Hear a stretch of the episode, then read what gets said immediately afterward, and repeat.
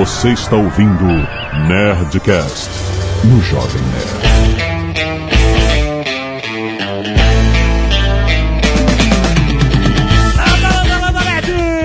É Alexandre Antônio, o Jovem Nerd, felizmente tem meu nome na latinha da Coca. Eu sou o Totoro e eu não consegui jogar o GTA Online hoje de manhã, que era o que eu queria fazer hoje. Você não tinha que estar trabalhando hoje, doutor? Não, eu, o Ian, eu sou o cara que faz essas perguntas pro doutor. eu tô de férias ainda. Ian. Eu sou o Kibe, eu sou o cara que gosta muito de vocês todos. Que tem muito amor no coração. Olha só. Isso Falou é o que, cara que falou fala a que verdade. dizer a verdade hoje, hein?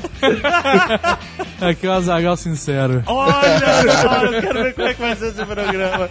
Muito bem, nerds, estamos aqui com ninguém menos que a Porta das Fodas! Eu não preciso explicar nada. Vamos conversar com o Kibe, com o Ian, com o Totoro, meu querido gêmeo de internet. Ele já quer dos gêmeos perdidos, né? Vamos pra esse papo maluco sobre a história desse fantástico grupo de pessoas engraçaralhas depois do meio. Canelada. Muito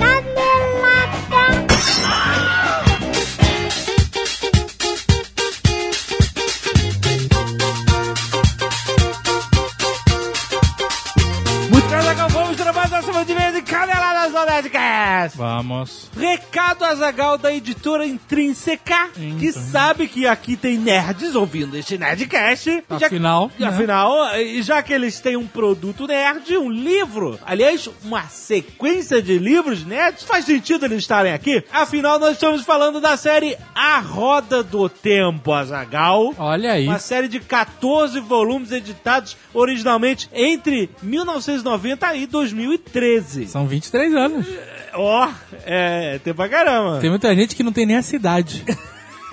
não é verdade? Se você nunca ouviu falar, cara, são 80 milhões de exemplares vendidos no mundo inteiro da série. Porra. cara, Não é pouca coisa, não. O autor Robert Jordan, cara, uma série de literatura fantástica. Mas é sobre o que a história? Tem muito livro agora que tá fazendo sucesso que ele é tipo Game of Thrones, sabe? Tipo, tudo é tudo errado, todo mundo, sabe? Todo mundo errado. Tudo cinza. Tudo cinza, exato. Esse livro são três jovens com uma jornada do herói, que estão esquecendo a jornada do herói e ele, o, o Robert Jordan trouxe de volta a jornada do herói, né? Certo. E a gente sabe que existem dois, dois tipos de, de história, a jornada do herói e a, e a que é bagunçada.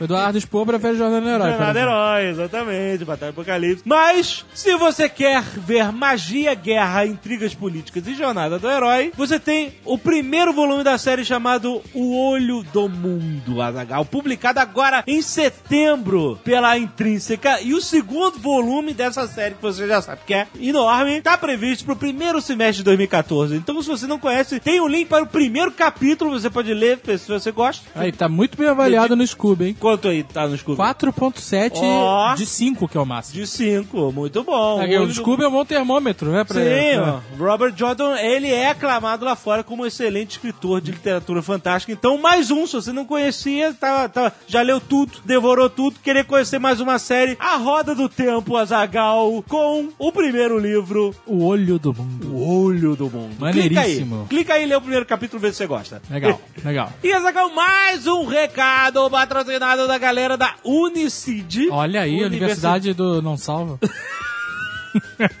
Universidade não salva. O que, que essa universidade vai ensinar para as pessoas? Não, meu Deus, né?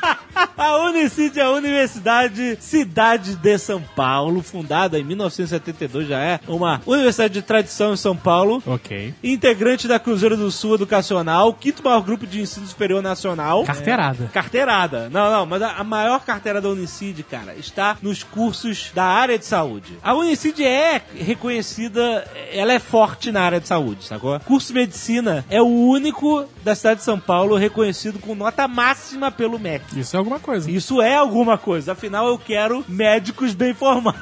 Exato. Este país, estão precisando. Brasileiros. Bra brasileiro. Não que eu tenha nada contra os médicos estrangeiros. Sim, sim, mas afinal nós somos capazes de formar excelentes médicos aqui. Eu quero um E- médico, eu quero um médico que fale a minha língua. Sabe porque olha, eu tava pensando nisso outro dia. Você sabe que em espanhol, Ah. quando você fala, ó, esse doce está muito esquisito. Sim, é, é, tá, tá dizendo que tá bom. Você está dizendo, ah, esse doce está muito bom. Você acha que o médico vai chegar assim, você tá esquisito. O Eu cara, não sei, "Ih, tá cara. esquisito. Eu não sei. Ou você chega pro médico, eu tô me sentindo esquisito. Aí o cara, então beleza. Então vai pra vambora. casa. Não, não sei, cara. Não sei. O pessoal da Unicid tem um corpo docente altamente qualificado, infraestrutura privilegiada e eles têm as HL clínicas e laboratórios equipados com aparelhos de tecnologia de última geração. Não se esqueça, a prova tradicional de vestibular acontece dia 20 de outubro agora. Ó, E as corre. inscrições vão até o meio-dia de 16 de outubro. Tem ingresso via Enem e a prova digital para os demais cursos. Não deixe se informar, link aí embaixo, vai lá para o Unicid que os caras são muito bons. E essa não podemos deixar de falar da Nerd Store que está com novidades essa semana! Certo. Você é fã de The Walking Dead, temos duas camisetas espetaculares, uma da Michonne e outra do Daryl. E tem easter eggs nas camisetas. Eu quero ver se você comprou, se você acha os easter eggs jovem nerdicos dessa camisa. Muito Excelente. Além da Taxi Driver preta, a gente vendia ela em amarelo, cor de táxi. Isso, agora nós vendemos ela em preto por exigência do público. Vocês gostam de Nós, preto, né? nós Gostam. ouvimos o público, estamos aí, ela está preta. Malha preta. Are you talking to me? Vai lá na nessor.com.br. E se você não quiser ver os recados e e-mails sobre o último Nerdcast, sobre hobbies, você pode pular para 23 minutos e o que eu quero, Mario Alberto? muitos e-mails, Azagal. É impressionante como as pessoas não param de falar de pavê de copo. Chega, É uma chega. febre. Chega não. A cozinha dos nerds essa semana, Azagal, foi só pavê de copo. Vários tipos de pavê de copo. Destaque especial para o pavê de copo Trois Calabou. É isso? Como é assim? Será que é assim? Não sei lá. Eu acho que sim. Em francês? Trois é francês. Olha só, Valdemar Filho, olha o que, que ele O inventou. cara, maluco. O cara fez um pavê de copo em três camadas de chocolate belga, Que beleza. meio amargo, branco e ao leite, Olha aí. intercaladas com biscoito maisena picado, coberto com raspas de chocolate belga. Que beleza. Ficou bonito. Com a sobremesa. Esse Com a sobremesa. bonito. Esse ficou bonito. Então, saiu um pouco da função prática do pavê de Sim, copo. sim, mas é uma versão parabéns. sofisticada. Exato. Mas ficou muito bom, cara. Ficou excelente. Nerds Cacete da Agulha que doaram sangue essa semana, Joab Fernandes, Thiago Sanvi, Larissa Silva, Rafael Pacheco e Gerson Arbigaus. E as artes dos fãs aí com artes de pavê de copo a dar com pau. Caraca, cara. Cadê pega o cara que fez a camisa? Eu achei excelente. We Are Legion. We Are Legion, cara. Com, com o pavê de copo, o emblema do pavê de copo. Achei espetacular, cara. Alberto Focosa. Além disso, temos a arte Ruprest do Doppelganger Ladino, por Otávio Olmedo. Muito bom. Tem um desenho feito pelo Arthur Duarte, É Assim Que Meu Fusca Anda. Não tem nada a ver com o Nerdcast, nem com o nome do desenho, mas ficou maneiro. É, exato. É do, é do, do, do, Nerd Player. Temos o Breaking Cast por Renan Miguel de Souza, que é o pessoal do 2,5 Cast. Olha aí. É Estão dois aí- cast ou dois cast e meio? 2,5 Cast. Dois e meio cast. Mas aqui tá dois casts e meio. Não faz sentido. Bem, eles têm feito aí vários vídeos com trechos de Nerdcast. E agora fizeram essa homenagem. Obrigado pelas homenagens. Isso, nosso advogado já está ciente. Ah, valeu, valeu, cara. Muito bom. e pra fechar a arte do cosplay parte 9. Aí, Leandro de Almeida. Caraca, cara, eu ri muito com a versão Breaking Bad. Ficou excelente, inclusive eu quero que você mande pra mim sem o logo dois casts e meio, porque eu quero botar papel de parede, limpa. e a do slot também ficou muito foda, cara. Excelente. Ah, muito bom. Moisés Mota, 25 anos, doutorando em Ciências da Computação, Campina Grande, Paraíba. Olá, nerds! Adorei o cast dessa semana. É um assunto que muito me interessa, eu já tenho alguns hobbies também. Comecei a colecionar quadrinhos há três anos, junto com gachapons, que são miniaturas de personagens de games, filmes, quadrinhos, etc. Além de jogar jogar e colecionar RPG. Esse último é um pouco mais antigo, são quase 10 anos jogando e consumindo material relacionado. Hoje quero mostrar algumas coleções bem estranhas que estão no Guinness, inclusive. Por exemplo, o maior colecionador de bananas do mundo. Ah, meu Deus, não, cara, o Guinness tá demais. O Guinness sempre foi isso. Ele nunca foi diferente. Ai, ai, É um cara. livro de idiotice. Ele mandou o link aqui, cara, cheio de tudo, tudo a ver com banana. Adesivo, foto, ilustração, brinquedo. Cara, É bizarro, é bizarro. O maior colecionador de meias e artigos para sapatos. Não, não, mas pra mim o pior é o maior colecionador de banana do mundo.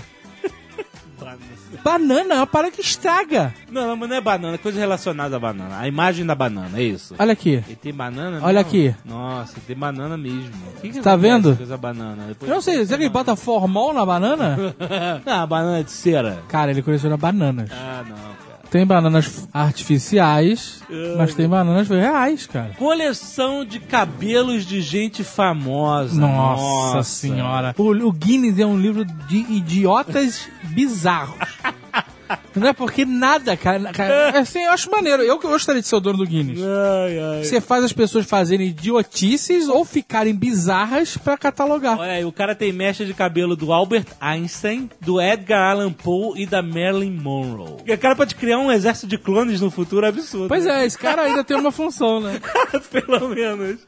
Por último, o- especialmente para Zagal, dentre os cinco grandes colecionadores de carro do mundo está Jerry Seinfeld, Pois é, eu vi. que já tem estimado cerca de 15 milhões de dólares em carros. Nossa, mãe do céu! E sua, obviamente, sua coleção conta com uma garagem especial climatizada, né? Pra Que você- pro carro, foda-se. Não, não. É climatizar pra ele. conservar o carro. Pra conservar. Conservar o carro? É óbvio, não? Caraca. Tem uma garagem climatizada pra conservar a parada. É Pô, isso. ele mora na praia? Eu Não sei, mas ele realmente deve estar competindo com o Jay Leno aí, que também coleciona carro pra casa. Não é muito maneiro você poder colecionar carro, né? Porra, é maneiro. Eu queria chegar no nível de colecionar aviões. Ah, nível não, cara. Aí não nível dá. de loucura máxima. Aí não tem onde botar. Tem.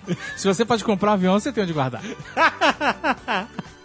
Felipe Correia, 23 anos, produtor gráfico, Brasília, Distrito Federal. Olá, pessoal do Jovem Nerd. Sou um ouvinte recente do podcast. Muito obrigado, ouvinte recente. Bem-vindos. Ouçam os programas antigos a- acima dos 200. Porra, agora 200 tá acima do 100. Essa é a primeira vez que escrevo. Que sorte, né? Acho que tem gente que ouve há tanto tempo e nunca conseguiu ser lida. A gente podia pular o seu e-mail. Não, não, não faz isso. Lê aí, lê aí. Viajei algum tempo pela América Latina de mochilão, muito bom. Nesse período conheci alguns americanos com o qual tive meu primeiro contato com observação de pássaros. Olha aí, lá vem. Sim, eu sou um observador de pássaros e gostaria de dizer que o hobby de observação de pássaros é algo muito divertido e interessante. E se assemelha um pouco com a caça, tendo várias similaridades, como a necessidade de se acampar, buscar lugares apropriados com mais contato com a natureza, como trilhas, parques nacionais, e também a criação de uma emboscada ou armadilha. Olha, Não para capturar, mas para atrair as aves. Olha aí. Podendo ser utilizado tanto comida como também sons de pássaros, que podem ser baixados pela internet, hoje em dia tudo é moleza, ou mesmo reproduzidos com silvos e oralmente. Eu sei imitar um canário. Sabe? Caraca, foi. Léo, atenção, hein? olha aí o cara. Porra, tu tem que dar David Letterman. Meu pai tinha um canário. Era, era melhor do que isso, não sei porque não tá saindo bom. Meu pai tinha um canário, comprou em São Lourenço. Eu, eu sempre achei uma sacanagem ter pássaro na gaiola. Aham. É, eu tive, né? Eu tive periquitos. Periquitos, olha aí. Comprei, mas aí depois de um tempo eu fiquei com pena e não soltei porque eles iam morrer. É, levei pra um cara que tinha um viveiro grandão e tal, pra eles Aham. terem mais espaço. Mas aí meu pai tinha o pássaro, não tem mais. E aí o canário fica numa depressão do caralho não quer cantar, né? Tá preso pro seu prazer, né? Ele- Você prende o bicho pelo seu prazer. É, sim, é. E aí ele aí tinha várias maneiras. Tinha, não, você tem que botar o canário no sol, você tem que fazer isso e aquilo. Ou você compra uma bola que fica fazendo esse canto pro canário ouvir Ah, é e se mesmo? estimular Olha a aí. cantar. E o canário nunca aprendeu, mas eu aprendi. Você aprendeu. Além do mais, ele continua, tem também como finalmente integrar as pessoas com a natureza, sendo recomendada para as pessoas que gostem de atividades ao ar livre, podendo ser praticada em conjunto com as outras, assim agregando maior valor a elas. É legal, é uma aventura. Não é só você olhar e Fazem caminhadas, trilha de acampamento, pesca, É etc. Eu, por O exemplo, peixe, gosto. eles, o peixe eles não observam, eles, Não. eles matam o meu. Peixe não tem alma, né? então tá tudo bem. Eu, por exemplo, gosto de, além de observar as aves, fotografá-las. Aí já é um, é upgrade, aí é maneiro, porque você pelo menos tá brincando de sniper, né?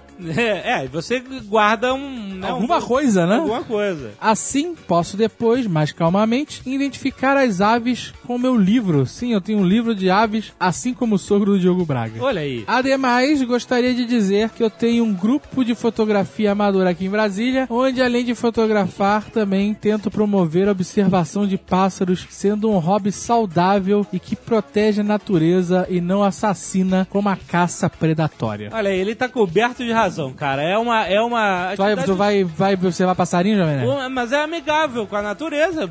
Bacana, legal. Não tô cara. falando nada. Olha aí as fotos dele. Maneiras as fotos. Mandou o link aí. Eu prefiro fotografar castelos. Começou Eu faço observação de castelos. castelo. Faço sons pra atrair o castelo. Melhorou. Melhorou.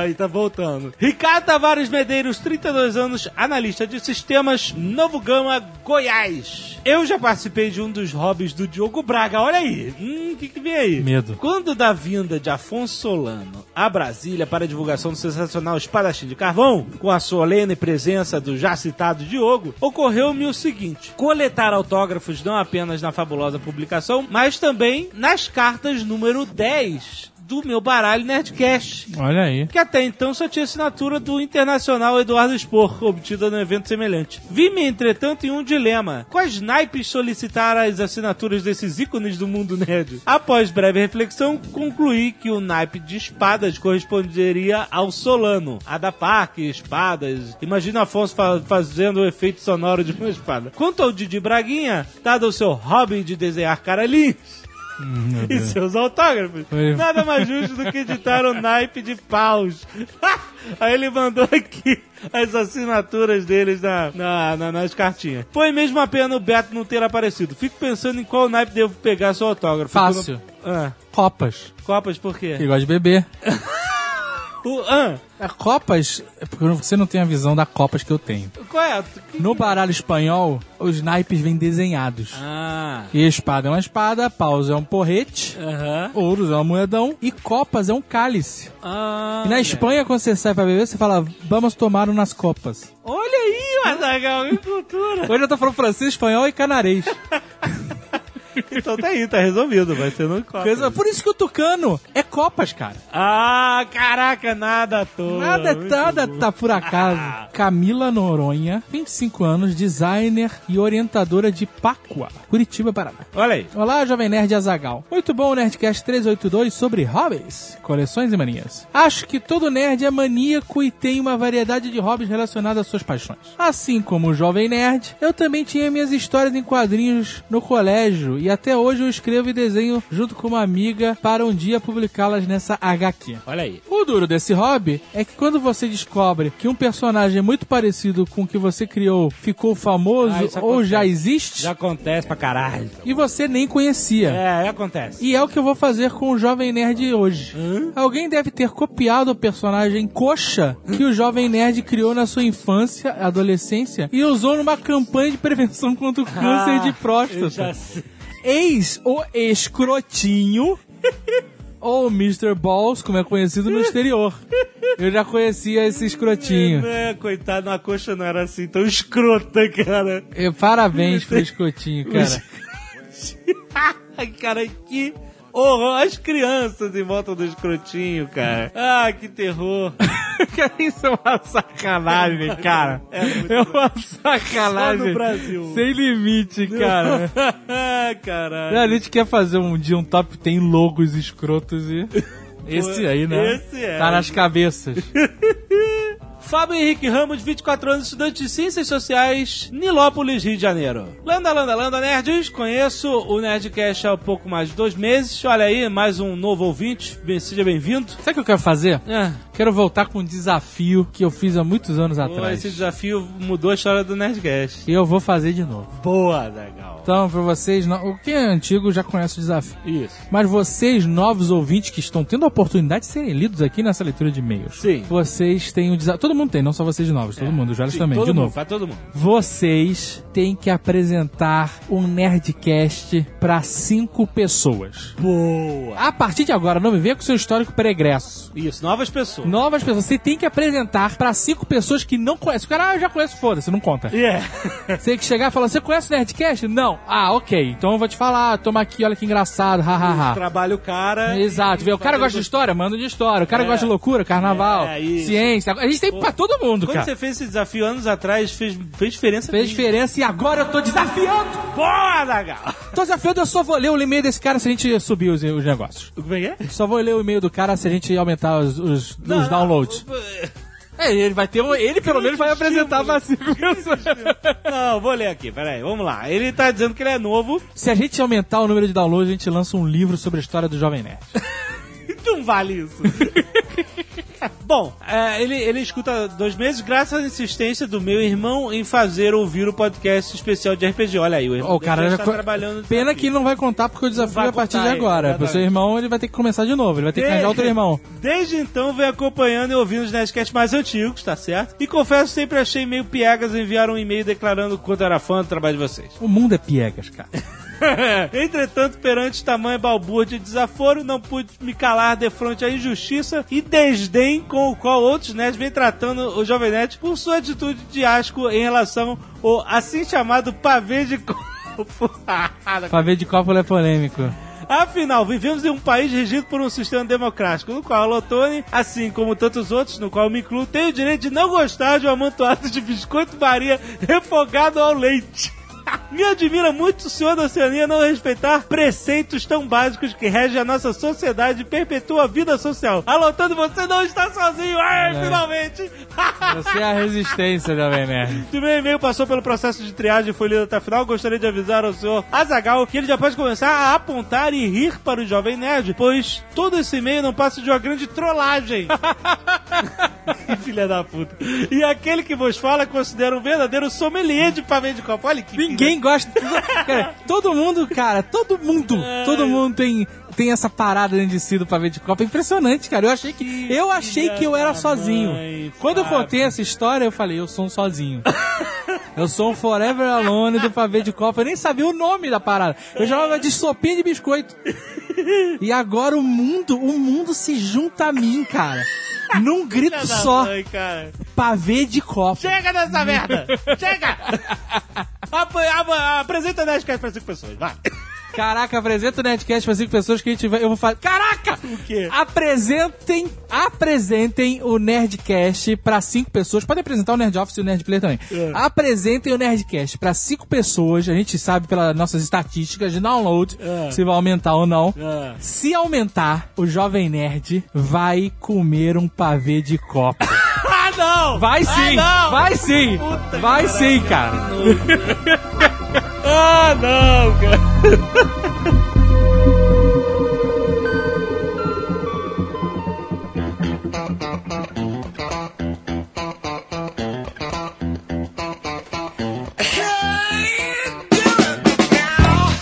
Lá em 2010, senhores, lá em 2010 eu lembro muito bem, chegando a, a algum link com um vídeo muito engraçado, brasileiro 100%, e, era um cara sobrevivendo a quase todas as coisas. E eu tava mega viciado em Bear Grylls, e todos esses programas de, de sobrevivência do Discovery, e o caralho. E cara, como a gente achou essa porra engraçada, eu lembro que a gente, vocês já estavam botando coisa, não, quase que eu me dei um masculinity alert.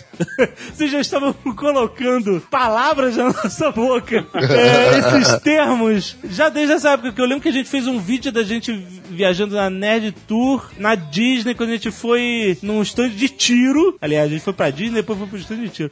E, e aí a gente já falar, começar o vídeo falando, bem amigos de aventura, cara, porque a gente já tava viciadinho, olha só, viciadinho em vocês, cara. E, e era, era Adalberto e Renan, Ian por trás da câmera sendo os cinegrafistas mais, mais espertos do mundo, cara. E isso era Nós em Chamas. E, e acho que foi o primeiro canal de conteúdo nacional do YouTube que eu assinei assim, putz, vem mais coisa aí. Não é um vídeo de um gato, não é um vídeo de uma coisa engraçada. Alguém gritando. sincero, Azagal sincero. Ou da faxineira tentando falar YouTube.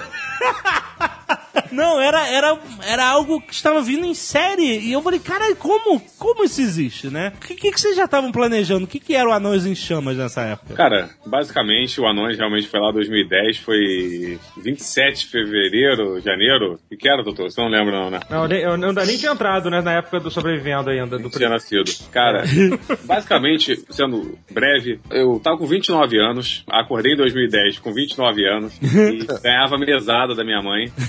Tava casado nessa época já. Aham. E aí eu falei, cara, eu não vou chegar aos 30, que eu fazia em novembro. Eu falei, eu não vou chegar aos 30 dessa maneira. E eu consegui emprego. E aí eu falei, caralho, eu tenho que ter alguma coisa pra mostrar pra alguém, pra poder arrumar um emprego. Aham. Aham. Aí eu pensei, o que que eu posso fazer? Eu tinha um computador e tinha ganhado uma câmera num, num- num festival aí. Você tá de Eu falei, sacanagem. é sério, eu falei, vou fazer vídeo. E aí eu achava que era mais fácil fazer vídeo de humor. E aí, tanto que o primeiro vídeo que eu comecei fazendo, que era desvendando ah, os, os quase mistérios da humanidade, Isso. era só edição. Eu só peguei, eu peguei um vídeo daquele Rodrigo Ferrari, aquele cara bombado na internet, e botei uma voz em cima, fiquei zoando aquilo. E aí, na época, deu 30 mil views, e aí deu uma puta força pro Anões começar. E aí eu comecei a fazer direto isso. Algumas horas eu achei que eu tava me humilhando publicamente, quase que desisti. mas ainda bem que eu não parei. Mas é engraçado, você falou, ganhei uma câmera e o primeiro vídeo que eu fiz foi só edição, mas foi só pra testar, botar o pé na água, você já. Tipo Ah, assim, ah, não. ter uma vou- câmera não quer dizer nada. Muita gente, por exemplo, às vezes acha hoje no Porta que, ah, vocês têm câmera, vocês têm luz. Isso não é nada. Isso todo mundo tem. O problema é o que você faz com isso. E na época, por exemplo, por mais que eu tivesse uma câmera, você tem que ter um ator, você tem que ter alguém pra te ajudar no som, você tem que fazer uma produção, você tem que ter uma porrada de coisa. Aham. Então, por mais que você tenha uma câmera, não é a coisa mais simples do mundo. Sim, claro. E aí, quando eu fiz esse vídeo só de edição e ele me deu uma empolgada porque começou a ter views, aí eu comecei a investir mais. E aí comecei a chamar um pessoal, e aí comecei a implorar: peraí, vamos fazer. Aí me deu um gás pra começar a fazer isso. Mas câmera não, não é nada. É verdade. Aliás, você, vocês hoje vocês só usam uma câmera, né? É uma coisa que Não, hoje a gente tem três. Ah, não, mas vocês começaram com uma, que eu lembro. Ah, sim, sim, sim. Porra! é, hoje tem três que eu vi outro dia no, no, no Instagram, três câmeras bonitinhas ali, parabéns. Mas é só pra determinados vídeos específicos, a gente sempre faz com uma só, que nem cinema. A gente não faz igual TV, não. e você pega um plano, depois grava tudo de novo no outro plano, é isso? É. Isso, isso é de, de alguma forma mais eficaz do que ter duas câmeras? Quer dizer, eu não sei, eu sou leigo, tá? Foi mal. Eu Acho que você busca mais qualidade, sim, porque quando você está fazendo com uma câmera só, você está focado naquele ator, naquela luz. Todas as vezes que eu tentei fazer com duas câmeras, eu gastei mais tempo tentando fazer com que as duas câmeras funcionassem entre si e não aparecesse uma no, Aham. uma no quadro da outra, do que realmente eu me preocupei com o ator e, e com luz e essas coisas. Olha, interessante. E, e também se um, se um erra, ele caga toda a cena, né? Ou... Mas ninguém erra no porta. Não, não. O que você quer dizer com isso? Ninguém esquece texto, essas coisas não acontecem até, nunca. Até pra falar, Kibi, ontem o Fábio te elogiou muito, hein? Ele falou que o texto era escroto e você foi bem pro caralho. É, eu tô Verdade. preocupado aqui, cara. Eu vou te falar que eu tô bem preocupado. Eu tô ouvindo o início desse programa, assim, já assinando documentos aqui, e, e- porque eu já percebi, eu, eu vi duas coisas aqui. Primeiro que a vida do Ian é dividida em ciclos de 30 anos. Isso, isso é assustador. E segundo, eu tô me perguntando até agora o que fez uma mulher casar com um cara, porque ele falou que já era casado, que tava ganhando mesada da mãe aos 29. Eu vou te mostrar, eu vou te mostrar o E vídeo. você, você aí, meu querido amigo que tá ouvindo esse programa, sem saber como é que eu faço pra pegar mulher. A gente tá aqui diante do maior case do planeta, sabe? O cara que casou 29 anos com uma gostosa ganhando mesada da. Tá tudo errado.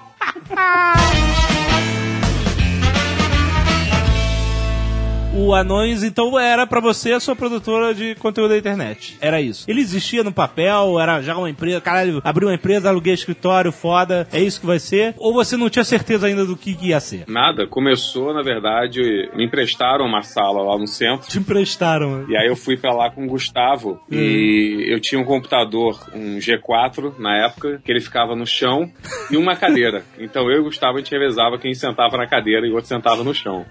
É, tem foto dessa época, né, do escritório. Tem foto, tem foto. A gente ficou um bom tempo, sim. A gente quase socou na cara algumas vezes. Foi coisa de 30 aninhos. Eu acho que a gente, a gente só contratou um outro cara com quatro meses depois, uma coisa dessa. E, e aí depois a gente foi crescendo, mas era uma situação muito engraçada. O vídeo Judite já tava dentro desse esquema de, pô, tão crescendo e tal, ou foi ainda tudo no improviso? Não, cara, o Judite, na verdade, foi o primeiro vídeo do Porta dos Fundos não oficial, porque a gente ia botar no canal do Porta, mas a gente ficou com cagaço, essa que é a verdade. Já começar dando merda. E aí também, o canal a gente também não tava pronto pra lançar ainda. É, não tava tudo pronto ainda. É, né? Bem no a- início até- ainda. é. Mas foi uma questão, a gente preferiu não lançar, até porque, claro, né, gente, a gente não sabia nada do que, que seria, do que, que poderia. Hoje, com certeza, a gente teria lançado ele, óbvio, né? Aham. Mas na É, época. mas, mas é que também, além disso, além desse receio do que podia lançar, do que não podia, tinha uma questão também prática, porque o Fábio tava tendo problemas de verdade com a empresa de telefonia.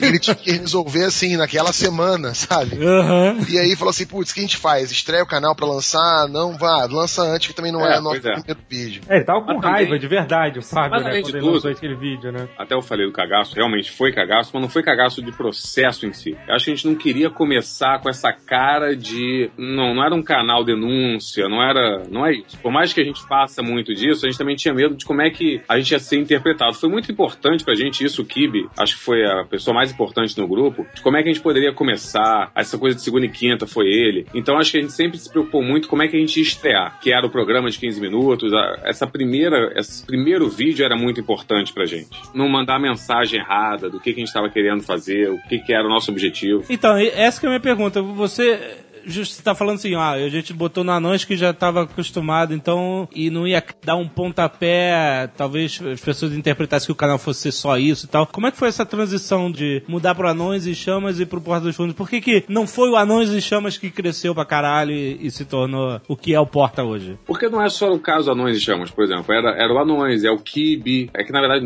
só nós dois, assim, estávamos na internet mesmo. Mas, vou te falar, cara, se você pensar hoje em dia, eu acho que seria muito mais até possível que fosse o Kibe. Porque, pô, o Kibe, na verdade, foi o nosso pontapé inicial e até hoje, na verdade, ele bomba pra caralho. Então, acho que, assim, não, não fazia sentido ser uma continuação do Anões. O Anões nem era. A gente fazia vídeo, mas a gente nem tinha essa força nem nada. Vocês conheciam o Anões, mas ninguém conhece o Anões, na verdade.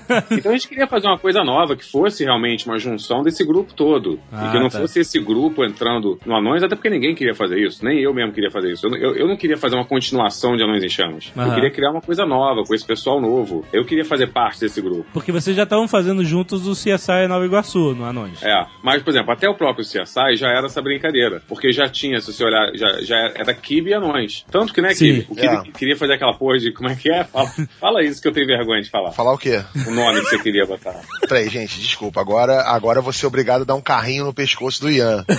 Porque é o seguinte, a gente quando começou a fazer vídeos e tal, a gente tinha algumas opções de nome, né? Pra uma nova produtora. O Ian queria que se chamasse Marmota. Não, não foi isso, não. Aí eu falei assim, candidato, eu não te interrompi, o senhor, por favor, aguarde a sua réplica.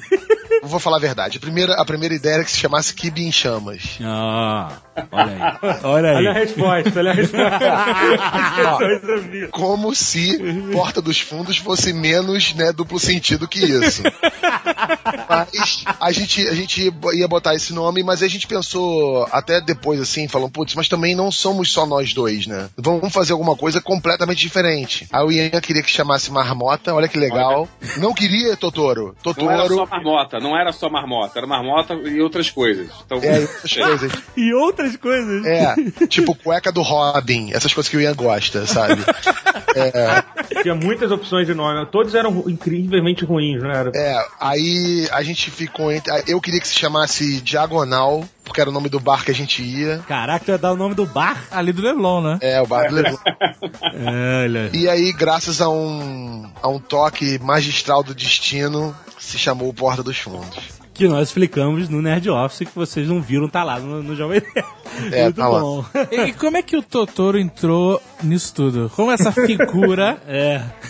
magistral entrou nisso tudo? É, o Porta teve que assumir o Totoro, foi meio que dote, né? Uma porra dessa. Senão não ia rolar. Senão não ia rolar. Se eu fosse junto.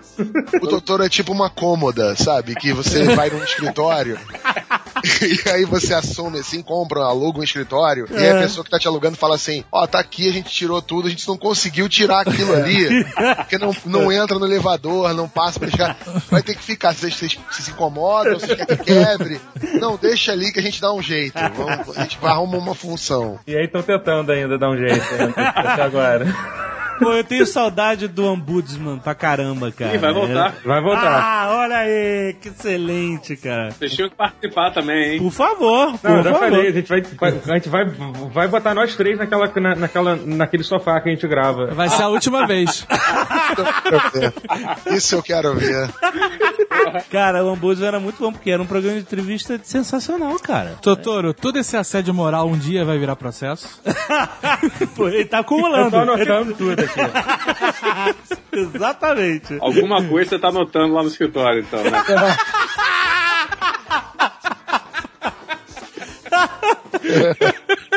Descobrir onde ele gasta o tempo dele. A gente que acreditando, acho, eu acho mais fácil eu ser processado pela porta dos fundos do que o contrário. Eu também acho. Eu também acho. Porque enquanto você anota, eu recorto entrevistas suas do jornal. Danos morais.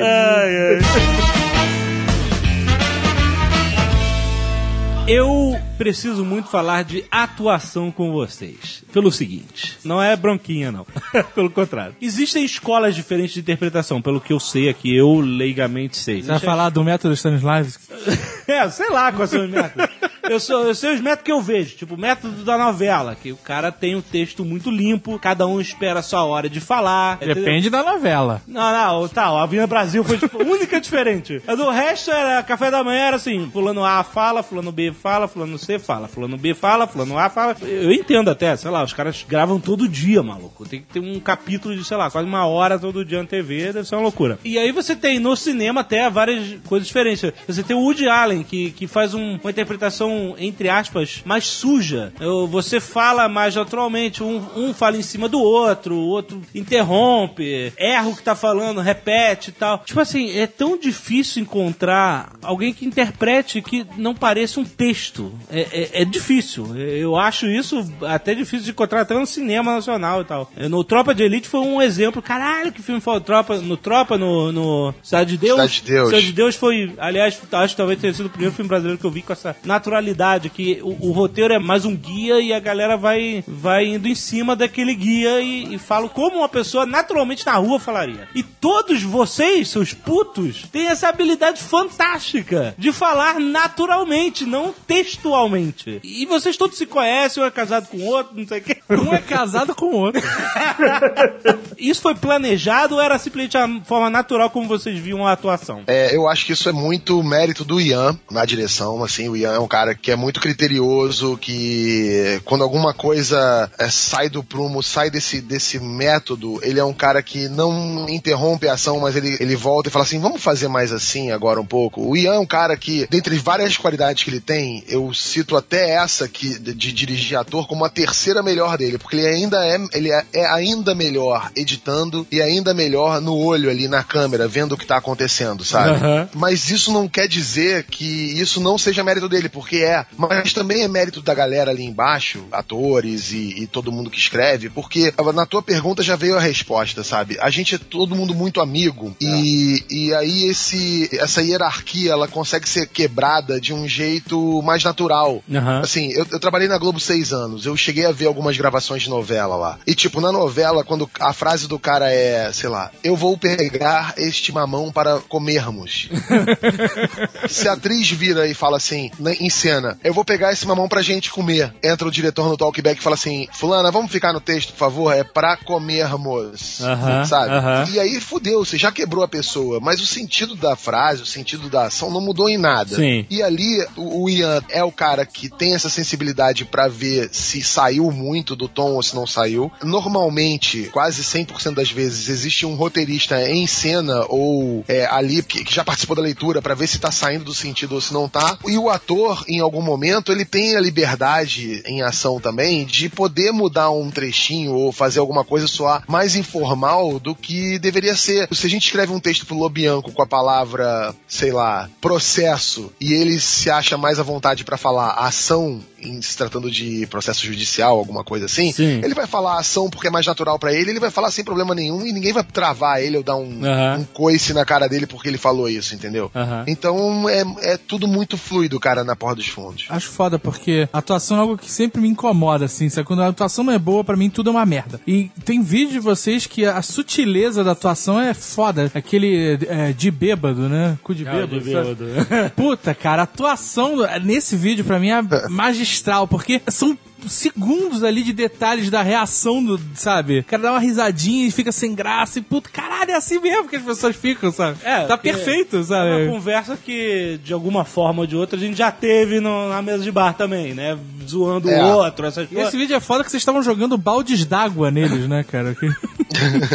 É de tudo isso um pouco. A gente fala, todo mundo fala que a gente é humor do dia a dia, de cotidiano. É, ninguém no cotidiano fala de um jeito travado ou fala ou uma outra pessoa espera a outra terminar de falar pra ouvir, né? A gente É. aqui não consegue fazer isso no Skype. Imagina bêbado num bar, entendeu? exato, exato. Exatamente. É isso. Ian, Manda. ele te elogiou pra caralho, fala aí. Obrigado, Kibe. Não vai se acostumando, não.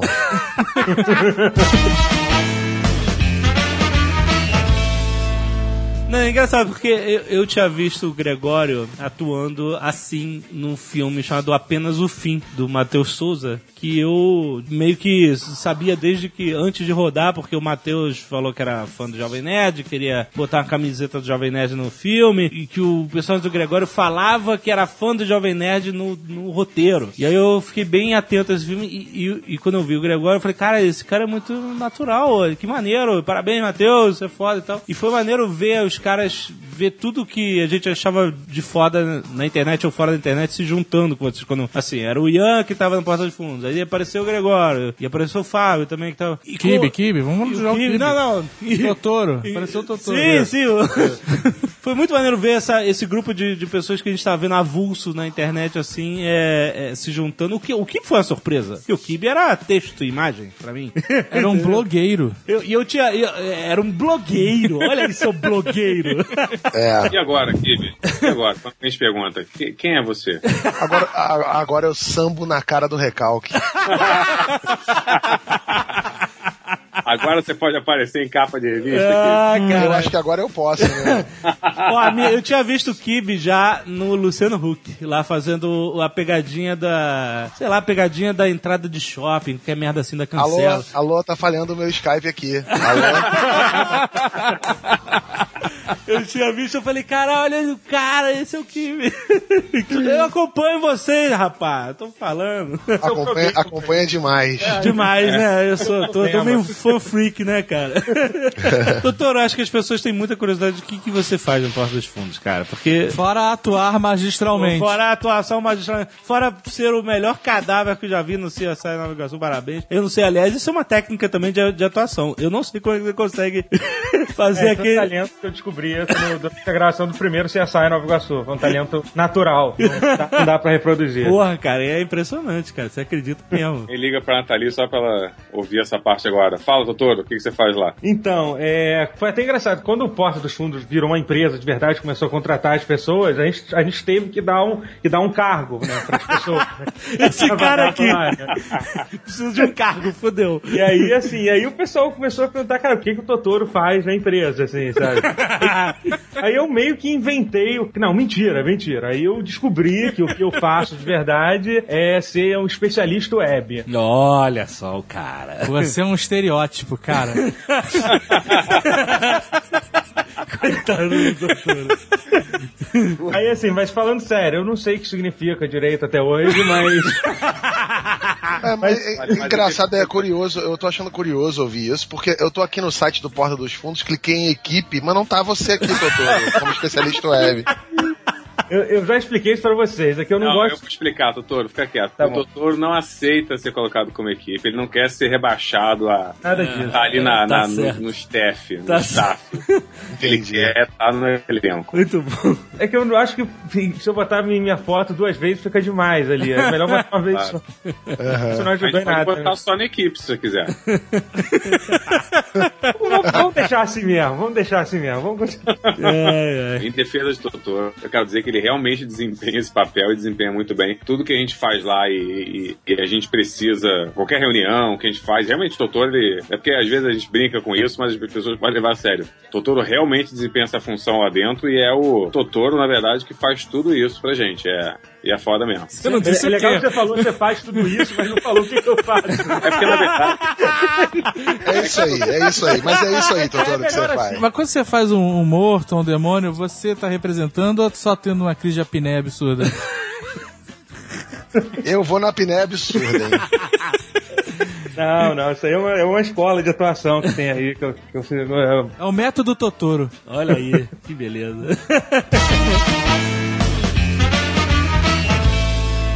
E como é que funciona essa a escalação do elenco pra cada roteiro? Porque todo mundo é, é talentoso e é natural e não sei o que lá, mas cada um tem um estilo diferente de atuar, né? Você pegar, sei lá, o Gregório, o cara é meio de Allen, né? Aí pega o Fábio, né? Um, Loucura. Uma maluquice, né, cara? Ah, é uma fácil, policial corrupto, aí chama o Kibe. Ah, mas aí é pela cara, né? é a cara, é, cara, exato. sempre. É o physique. Físico de role.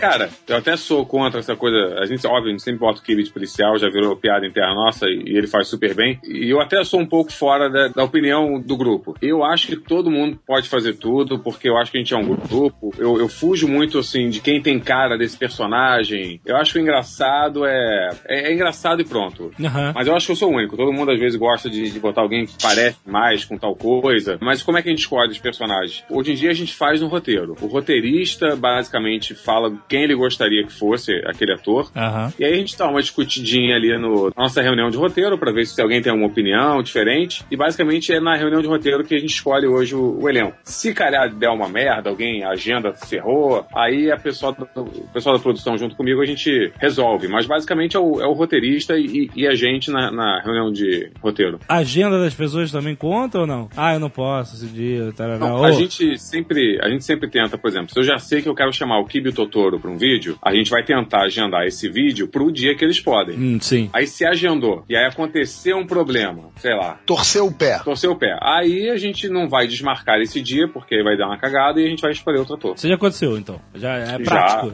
Acontece, acontece, acontece. Acontece bastante, muitas vezes. Puta, me dá um exemplo, cara. Maneiro imaginar Exemplo? isso. Porque eu tenho todos os vídeos gravados na minha cabeça a ferro, sabe? Eu, eu lembro de muitas coisas. Então me diz aí um personagem que, que era pra ser outro ator. Olha, olha um exemplo bom. Lembra do Traveco da firma, nossa primeira sketch Sim, no sim, claro. programa 1? Aham. O Traveco da firma era pra ser o Marcos Magela ia ser o cara que dirigia o carro. Aham. O Gregório ia ser o travesti. Nossa! o Rafa Infante ia ser o segundo travesti. e o Gustavo ia ser o terceiro. Nossa! E aí o que aconteceu? A gente foi gravar, choveu. Hum, olha E aí. aí, a gente choveu, a gente teve que mudar a locação, mudar o dia, e aí mudou tudo. O Rafa, que era o segundo travesti, virou o motorista. Motorista. O Fábio, que não tava no vídeo, virou o primeiro travesti. O segundo travesti foi o Gustavo, que foi promovido de terceiro a segundo. e o terceiro travesti foi o Charré, que é um cara que fazia luz pra gente na, no vídeo. Ah, que excelente. E vocês nos roteiros, vocês estão criando uma mitologia da Porta dos Fundos? As histórias elas vão se entrelaçar no estilo Tarantino's Mind num futuro muito distante? É porque tinha gente perguntando se, se o casal da privada era do era o, O Mário Alberto. Mário Alberto, exatamente. Mas vocês falam, não, não, não, não, não é o caso e tal. Mas vocês já pensaram nisso? Não, a verdade é que tudo que a gente está fazendo hoje, a gente já tem planejado até 2016. Olha só! 2016. Então tudo isso é relacionado. Olha. As pessoas só vão começar a entender em 2015. Lá pro meio, não foi isso a gente combinou? Mais ou Vai menos? Mas até setembro de 2016 já tá tudo planejado. Excelente. Excelente. Vai ser um tapa na cara de tudo. Aguardem, aguardem. Aguardem. Caraca.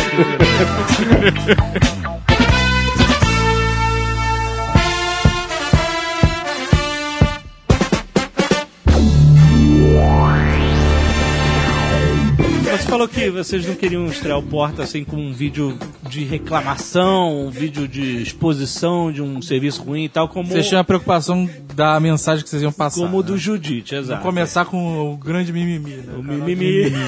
Mas logo no início vocês fizeram o do espoleto, que era, né, quase a mesma coisa, tipo, uma, é uma brincadeira com o serviço e também com o Fábio e tal. Vocês não tiveram medo de, de fazer a coisa e de dar merda, alguma coisa assim. Vocês, ah, vão brincar Vocês, e... vocês têm departamento de vai dar merda? Eu sou o departamento de vai dar merda. Você! É, eu acho que sim, porque em 11 anos de Kibi Louco eu nunca levei um processo, então eu acho que eu Ah, tenho. Olha aí, parabéns. Mas eu vou te falar um negócio, cara, que isso é muito legal. Eu acho até importante falar que, que eu me, me enche de orgulho. Quando você trabalha em uma empresa que nem a Globo, os caras têm um puta setor jurídico. Isso. E hoje a gente, tem, a gente tem uma advogada que é do caralho, que é a Mariana, e ela dá esse suporte pra gente. Mas quando você trabalha numa Globo, esse setor jurídico ele serve pra te censurar, pra dizer isso aqui você não pode fazer. Ah, sim. Isso aqui não pode ir ao ar. E no nosso aqui, ela serve pra como é que eu vou resolver essa merda? Como é que eu vou. Isso que eu acho muito legal. É, é aonde, aonde, a gente se posiciona. Aham. E isso pra mim é muito interessante porque até hoje, por mais que a gente tenha crescido bastante, a gente tenha, a gente, a gente sabe que a gente chama atenção quando a gente toca num tema polêmico, isso nunca foi um- uma questão pra gente. A gente até hoje compra as brigas da mesma maneira que a gente comprava no primeiro dia, no segundo dia. Aham. Concorda, Kibi? Concordo. Agora, o que vocês falaram só uma coisa que não é bem isso, gente. Espoleto não foi um dos primeiros, não. Isso aí já tinha acho que três meses de porta. Eu tava achando esquisito, porque eu lembrava que já tinha alguma coisa de porta. E eu tô olhando aqui na timeline do, do canal e ele É, tá lá mas sabe trás. por que é engraçado isso? Porque o Porta tem um ano, fez aniversário agora, recentemente. Não Isso. faz um mês, É. eu acho. Esse que, vídeo tem um ano. né? Só que vocês já fizeram tanto conteúdo nesse período, dois vídeos por semana, um ano aí vai quase mais de 100 vídeos, né? 108 vídeos por aí. Tem uns cento e... Quanto tem, doutor? 130, 130. 130, pra você ver. Parece que é uma história já de, puta, sei lá, anos, é. quatro anos de, de material, Mas é porque a sabe? gente conhece os caras desde os anões também. A gente, né, tem um histórico aí de alguns anos. Não, mas pra gente também parece, gente. Pra gente parece... Ah, é incrível que vai passar um ano só. É, não, e foi uma trajetória muito rápida, assim, né? Do, do começo pra, pra ascensão que vocês estão agora e a super exposição. Né? Como vocês lidam com a super exposição? Que pergunta coxinha de merda. Não, sabe por quê? Por exemplo, nós do Jovem Nerd, a gente atinge um, um público de nicho. Então a galera que é muito dentro de uma, sabe, de um autocontrole, de eu entendo o que você entende, eu falo a mesma língua que você. Vocês já extrapolaram, vocês chegaram... Vocês falam com todo mundo. Vocês falam com todo mundo. Vocês chegaram no gabinete da Dilma, vocês chegaram no- na, na borracharia. No táxi. No táxi. Dana White, Dana White. Ah, o Dana White. É, exatamente. Graças a Kibi louco, hein? Ó. Kibi, meu chapéu pra você. E aí, quando você abre esse, esse leque, você tem muitas pessoas não entendendo o que vocês estão fazendo porque elas vieram de paraquedas e elas estão vivendo em outra esfera, diferente do nicho. Como é que é essa superexposição a todo esse público amplo? Cara, é muito louco, né? Assim, a vida de todo mundo mudou. A gente começou o Nerdcast aqui falando que os ciclos da vida do Ian eram de 30 e 30 anos. e acho que os ciclos das nossas vidas todas agora estão, sei lá, de três em três semanas quase, sabe? Porque tá mudando tudo. Muda, assim, outro dia eu tava. Não lembro nem o que que era exatamente que a gente tava conversando numa reunião. Eu falei assim, caraca, quando que há um ano a gente já tá imaginando que poderia estar falando esse tipo de coisa numa sala de reunião? Eu me peguei pensando isso, Aham, sabe? aham. E é muito louco, a gente não sabe o que vai acontecer daqui a três semanas. Aham. E não é só culpa, entre aspas, nossa. Não é só porque a gente faz vídeos legais pra internet e porque nós somos amigos e nos reunimos. Não é só por isso. É porque tudo ao nosso redor tá mudando muito rápido também. O que que era o Facebook há três anos, sabe? Sim. Não era nada, sabe? E agora, três anos depois, o Facebook virou tipo o Orkut de todo mundo. E sem nenhum ponto no horizonte que você fala assim, putz, vai terminar daqui a pouco, depois da curva. As coisas estão mudando. Outro dia, eu tava com o Magal no Baixo Gávea. A gente foi tirar foto e dar autógrafo pra uma holandesa. Nossa. Olha aí, que beleza. Isso faz a imaginação da galera viajar longe. Viajar longe. Porra, uma holandesa que não fala, não mora aqui, não fala espanhol, não fala português, não fala nada. E, cara, o que que tá acontecendo? A gente vai em dezembro agora pra Portugal, sabe? Olha aí o cara. Não, verdade, tipo, a gente pode estar testemunhando um, um momento muito foda que é, assim, o Brasil é muito rico em, em pessoas trabalhando na internet. Vocês do Jovem Nerd são um exemplo disso. Outras pessoas também, o pessoal do Galo Frito, o Anões na época, Porta dos Fundos, Kibi Louco, Jacaré Banguela. Tem uma galera aí trabalhando, trabalha mesmo, que não fica só batendo punheta no Twitter, sabe? Que, que, que produz material e que pode estar aí se transformando numa, na cara do Brasil pra exportar um conteúdo que faz inveja pra muita gente lá fora. Os caras ficam bolados como é que Brasil, Brasil, esse país dos macacos, das mulatas andando peladas nas ruas, é, que não tem água encanada. Como é que a gente pode ser o segundo usuário do mundo em Facebook, internet? Sabe, eles ficam loucos com isso. O, ontem tava vendo uma entrevista coletiva, a gente falou de UFC agora há pouco, aquele Chris Weidman, que ganhou do Anderson Silva, tava falando, uma repórter perguntou pra ele assim, você sentiu diferença na sua vida antes e depois do título do UFC? Aí ele falou assim, ah, senti, mas eu senti aqui no Brasil, porque eu ando em Nova York e ninguém sabe quem eu sou. Em Nova York ninguém sabe quem eu sou. Uhum. Eu fui atravessar a rua pra beber uma água de coco aqui em Copacabana, me botaram pra tocar pagode, tirar foto, beijar criança. Por quê? Porque a informação aqui circula de um jeito muito louco. A gente, a- o brasileiro é ávido por informação, por essa troca de conteúdo, e a gente tá começando a, a sair do país. Isso é muito legal, cara. Excelente, excelente, maneiríssimo. Justamente falando do espoleto, do vídeo do espoleto, e o departamento vai dar merda. Vocês imaginaram que ia dar merda de alguma forma ou não? Vocês não imaginaram que ia ter o alcance que teve, que ia ter a repercussão que teve e a consequência que teve? Tipo, vocês acharam assim, daqui a pouco vai tocar o telefone e é o espoleto. É, Esse vídeo, ele, ele é polêmico e acabou virando um sucesso comercial de Sim, vocês. é isso né? que eu quero dizer. Até aproveitando, eu realmente vi agora, o Espoleto foi, acho que, sei lá, o terceiro vídeo. Que Foi doido. no primeiro mês, né? Foi. Jurava Falei, que a- rapaz, eu tô olhando a timeline aqui, cara. Pois é, que doido. É que- Mas então, eu sempre fui, admitindo mesmo a culpa, eu, eu quase sempre fui meio contra o, o Espoleto, que eu, eu fiquei de cagaço mesmo. Porque eu achava que ia dar uma, uma merda federal, achava que ia foder tudo. Mas vocês não falam, né? O, o nome. Não, a gente nunca falou, mas eu sempre fiquei muito receoso, porque a gente vem de uma cultura, né, no Brasil, de globo, realmente. Então a gente sempre acha que qualquer coisa vai, caralho, vai destruir tudo, você vai levar 5 mil processos, e não é verdade, não é isso que acontece. Aham. Então, assim, eu sempre. Mais ou menos, mais ou menos. é que assim, na internet você pode ser ou um cara inteligente ou você pode se fuder. Porque quando você vai mexer com marcas, mexer com pessoas, você pode falar delas sem falar delas. Uhum. Que foi o caso do Espoleto, né? Uhum. Que o vídeo se chamava Fast Food, a gente não falava da marca, a gente falava de um garçom que atende num tipo de restaurante e todo mundo se identificou. Acontece que aqui no Brasil também as pessoas, assim, a nossa justiça, ela é muito burocracia made em Portugal, né? É burocracia pra tudo, todo mundo processa todo mundo. Aqui a gente tá começando a ficar numa vibe Estados Unidos aqui, naquele negócio de, ainda mais internet, né? Várias empresas acham que quem tá fazendo conteúdo são os garototes de 13, 14 anos que só mandar uma notificação judicial o cara se caga. Não. Pois é. Não é mais assim. A gente também se preveniu, né? A gente não, se o Espoleto resolvesse, naquela ocasião, processar, a gente não ia dar em nada. Não ia poder fazer nada. Mas eles foram muito espertos e tiveram todo o mérito da ação subsequente ali. Foi ideia deles continuar? Foi ideia deles. O que não diz é, é- é óbvio, você não pode falar tudo, mas tipo assim, eles ligaram, tipo, achando engraçado. Assim, gostei pra caralho. A história é mais longa, inclusive. A gente, esse roteiro é do Fábio. O Fábio escreveu o roteiro, ele se chamava Espoleto, originalmente. Aham. E aí, na reunião de roteiro, a gente falou assim: não, não pode se chamar Espoleto. É, mas tá na, tá na capa do vídeo lá. Não, Não, mas mudou tá- depois. tá. Ah, mudou depois. Quando ele foi lançado, ele se chamava Fast Food. Verdade. Antes de lançar o vídeo, a Nathalie, produtora, na época ela pegou o roteiro, entrou em contato com o Espoleto antes de lançar o vídeo Ah, e olha. pediu pra gente gravar numa loja do Espoleto. Aí alguém lá do departamento de marketing do Espoleto pediu o roteiro, a Nathalie mandou, o cara de volta falando assim, nem fudendo. É claro. Não, Não, não, peraí, peraí, peraí, peraí, peraí, mas não acho que foi o setor de marketing, não. Eu acho que foi loja, foi gerente Foi de loja. gerente da loja. Ah, É. verdade, foi gerente de verdade. É porque Desculpa, só pra desculpa. não jogar É, o. mesmo mesmo assim o mérito também foi dele. De- Eu vou até falar depois. Mandou pra uma loja, a loja falou, nem fudendo, a loja ali do centro, se eu não me engano. Aí falou, não, vamos gravar. Não vai foder o pessoal, Kibe. Sim, O Kim, ele vai no fundo, né? É, caralho, cara. Eu acho até que foi o e Rogério. antes de ser cagão, eu conheço os caras. Foi no centro. gerente do centro. Foi no centro, sim. Depois tentamos a loja do Rio Sul, também não me deixou. Toma aí, toma aí, Não, otário. mas olha só, não é culpa É isso, é do- Shopping Rio Sul, tua. localidade de Botafogo.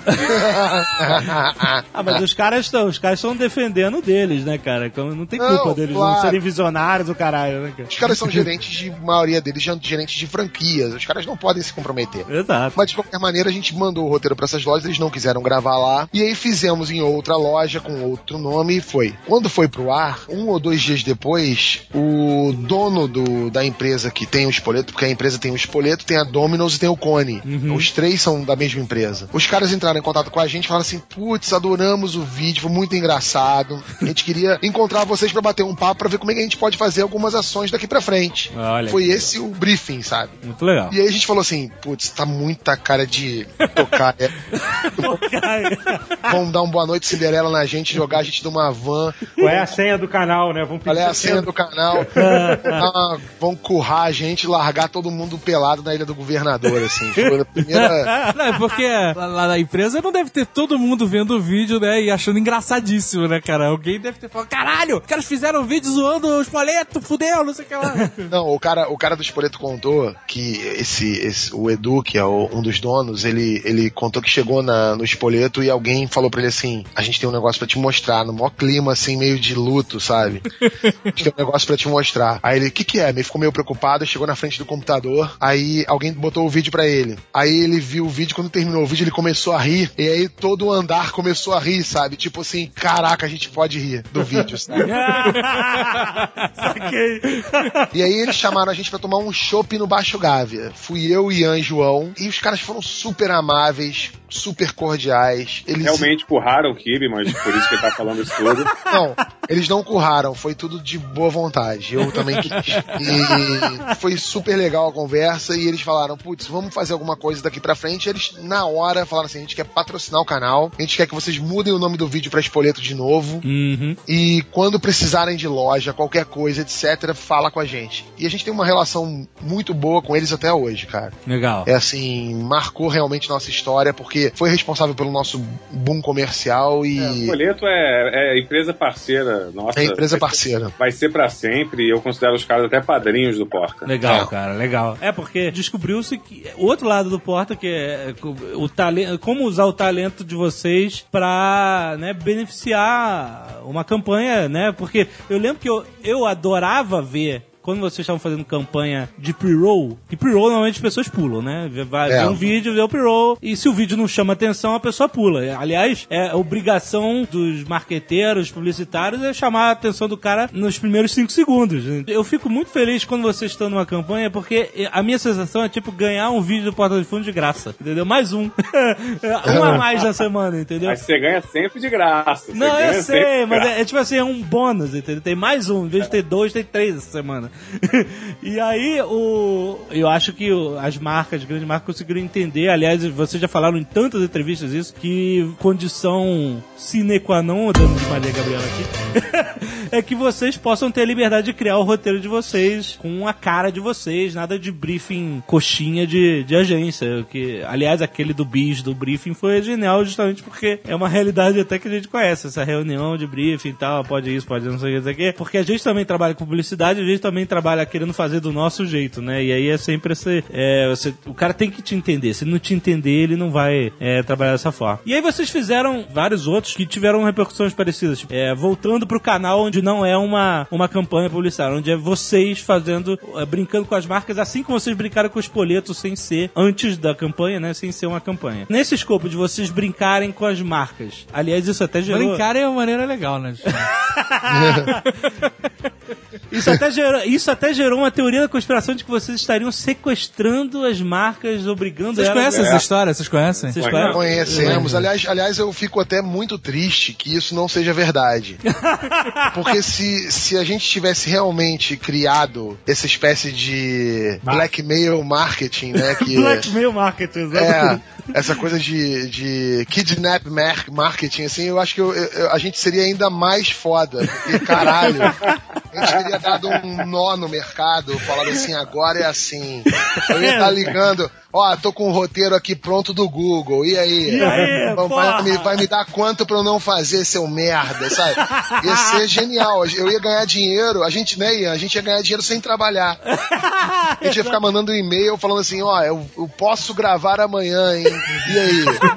Exatamente. É, pra quem não conhece a teoria da conspiração, explicando rapidamente, seria justamente isso: que a galera do Porto dos Fundos ameaçaria as empresas de ó, nós temos um roteiro falando mal, sei lá, da Nerd Store. E aí, vocês querem pagar pra gente não botar esse roteiro ou a gente publica essa porra mesmo, sabe? Ou então É, quer é pagar ge- pra é gente. genial, Não era é nem genial pagar pra essa. não colocar, era pagar pra eles fazerem uma campanha com eles. É, mudar, mas mudar, né, mudar é, de tudo. certa forma você tá sequestrando a É, marca era uma, cara. né? é a teoria do sequestro, né? Vocês falam duas coisas diferentes. Uma é a gente pegar um roteiro e falar: se você não me pagar, eu vou foder a tua marca. Isso. A outra é uma coisa que a gente realmente faz. Quando a gente tem uma ideia muito legal, a gente apresenta pra alguém. Se a pessoa quiser fazer, a gente faz com ela. Entendi. Senão a gente não faz. Entendi. Mas a gente nunca, nunca é do lado, ou vou te fuder. É tipo, oi, tem um roteiro aqui maneiro. Como já aconteceu várias vezes, a gente fez e foi super legal. Por exemplo, vou dar um exemplo de coisa que não deu certo. Uma vez a, a menina do. um- uma menina do marketing do Outback me ligou e ela me ligou, tipo, duas horas depois da reunião de roteiro que a gente tinha feito quando eu li o roteiro do Parabéns. Aham. Aquele do, Isso. do. do aniversário que é comemorado num restaurante qualquer. né? Australiano,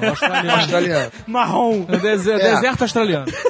E, aí, e aí ela ligou e falou assim: Ah, oi, tudo bom? Meu nome é Fulano, eu trabalho aqui no Outback e tal. A gente queria muito fazer um vídeo com vocês no molde, nos moldes do espoleto. Porque todo mundo chegou depois que não fazer um vídeo dos moldes do espoleto. Sim. Aí eu virei pra ela e falei assim: Putz, você não vai acreditar. Acabei de ler um roteiro de uma reunião e a gente até entrar em contato com vocês pra ver se a gente podia gravar numa das lojas. Aham. Aí a mulher: Ah, putz, manda o roteiro. Aí eu mandei o roteiro pra eles, eles gostaram do roteiro. Ah. Mas assim, é, eles tinham alguns policies deles lá, coisas de empresa, que não, que, assim, queriam. Alguns policies, né? Tiro pro alto, anão encoxando as pessoas. não, O problema acho que era, Não, o era problema não arma. era esse, não. O problema não foi esse. O problema foi que, assim, eles queriam, tipo, que no fim do vídeo tivesse uma espécie de assinatura publicitária, sabe? Eles não tiveram nenhum problema com o roteiro em si. Ah. Mas, por, mas isso não deu, Ah, assim, a gente não deu continuidade com essa história de fazer o vídeo patrocinado, mas a gente não deixou de fazer o vídeo, a gente fez o vídeo. E pronto, o vídeo já tava pronto, era nosso, era um roteiro, a gente não escreveu por causa deles, Sim, entendeu? sim, sim. Mas não pudemos fazer um trabalho nos mesmos moldes porque a empresa tinha suas condições lá e queriam algumas coisas no vídeo que saíam completamente do que a gente está acostumado a fazer. Só isso. É, vocês estão falando de campanhas atreladas e tal, e, e oportunidades que certos roteiros geram. Vocês fizeram um vídeo recenti- eh, recentemente que é o Aham, né? Ahá, né? Ahá, Ahá. na verdade. Ahá. Onde no final se descobre que um cachorro lambe é, iogurte grego das partes íntimas de um rapaz. Vai ser, vai ser um ótimo exemplo, vai. Esse vai ser excelente. Exato, eu, e- eu, eu falo desse. Então vai. fala, porque o vídeo vai pro ar, e aí eu entro no Facebook e tem uma campanha da cabeça do Gregório tentando lamber o iogurte grego da, da tábua. É, mas deixa, deixa só, rapidinho, Ian, deixa eu só começar, porque assim, é, quem escreveu esse roteiro fui eu. Aham. Olha como é que são as coisas. Esse roteiro, a primeiríssima versão dele, aqui no meu computador, eu Não escrevi fala, com... não fala o nome, hein? Não vou falar, eu escrevi com patê. Aham. Aí eu escrevi com patê, patê, patê. Aí, quando a gente fez a primeira leitura do roteiro, alguém virou, acho que foi o próprio Gregório, virou e falou assim: Cara, mas o problema é que tem patê pra cachorro também. Com aquela comida mole de cachorro, algumas pessoas chamam, sobretudo aqui no Rio, de patê. E aí não ia ficar claro que ele tava passando um alimento humano pra, Aham. pro cachorro lamber. Aí eu troquei por um produto. Não procuramos o produto, evidentemente, não foi nada. Botamos o nome do produto porque ficaria engraçado no roteiro. É, eu acho que dá até pra ver uma parte dessa discussão no making off do Sim, vídeo, sim, né? sim, É, sim. é. Tem, tem essa discussão até. É, mas essa discussão é até posterior, a que aparece no making off é Uhum. posterior. A gente botou um nome de produto no roteiro. Só que quando a gente lê o roteiro com o nome de produto, o problema é que a última coisa que se fala no roteiro é o produto. E aí sim ia aparecer uma propaganda. O que, que a gente fez? A Vamos ideia tirar, genial que a gente teve. vamos botar aí na hora lá, sem o aval do roteirista, diga-se de passagem, muito obrigado. Eles botaram iogurte grego. E é- isso foi até motivo de piada depois que eu falei assim, Gregório, seu puto, quanto é que você tá ganhando pra botar iogurte grego nos cortes? Puto, que eu não ganhei nada. Aham. Na verdade, é o tipo de coisa, as pessoas sempre acham, até as pessoas que criam as teorias da conspiração, elas acham até que as coisas são muito mais é, elaboradas. Como vocês viram no make foi uma decisão ali do, do set. E depois a gente realmente viu, o Fábio me ligou e falou assim: não entendi, não o que aconteceu. Aí depois eu olho, foi exatamente isso. Ele recebeu da mesma maneira que vocês. Ele falou assim: porra, vocês estão fazendo uma propaganda do. do- parece, parece que é um treco atrelado. Então, mas- Seria uma propaganda ousada pra caralho, né, cara? É. Não, mas peraí, peraí, peraí, calma aí. A campanha com o Gregório não tem nada a ver? É coincidência? Não é possível. Não tem nada a ver. Não tem nada a ver, não é Não, possível. é isso que a gente tá tentando falar. Caralho, cara. Então o pessoal lá dentro da Batavo deve estar, cara, arrancando os penteiros do saco. cara. Não só não tem nada a ver, como eu não sei se o pessoal gostou, porque. É, porra, imagina, você pega, você pega o seu garoto propaganda e coloca ele num vídeo da Porta dos Fundos dizendo que passa o produto no saco do cachorro ver. Não é, não é muito legal, Não, não, né? mas peraí, olha só, o Gregório, ele, ele tava sabendo, porque ele filmou a campanha. E ele filmou isso depois Não, do... não, não, peraí, peraí, peraí, peraí, peraí, desculpa. Vocês não conhecem o Gregório. O Gregório é o tipo do cara que perde o carro no estacionamento duas vezes, sabe? Acha o carro e perde de novo. O Gregório é o cara que, sabe, ele pergunta como é que vai alguém que morreu no dia anterior, sabe? Aham, aham. Ele é esse cara. Ele não lembra que fez a campanha do iogurte grego. Então, mas ele já tinha feito? Caralho, cara. Ele tinha feito antes do vídeo, é isso que eu tô perguntando? Ou depois? Tinha, tinha, Tinha. feito Ele já. tinha feito antes e ele não mencionou que ele fez uma campanha do iogurte grego pra Batavo? Quando ele Não, filmou... ele já, tinha, ele já tinha falado, comentou comigo quando a gente viajou pra BH pra lançar o livro. A gente passou horas no carro falando dessa campanha, a gente ficou rindo, porque a campanha da Batavo é ele tomando um bucaque de iogurte grego, né? e, e aí falamos disso. Se eu tivesse lá no set na hora do dia da gravação, eu teria falado, porra, Gregório, iogurte grego?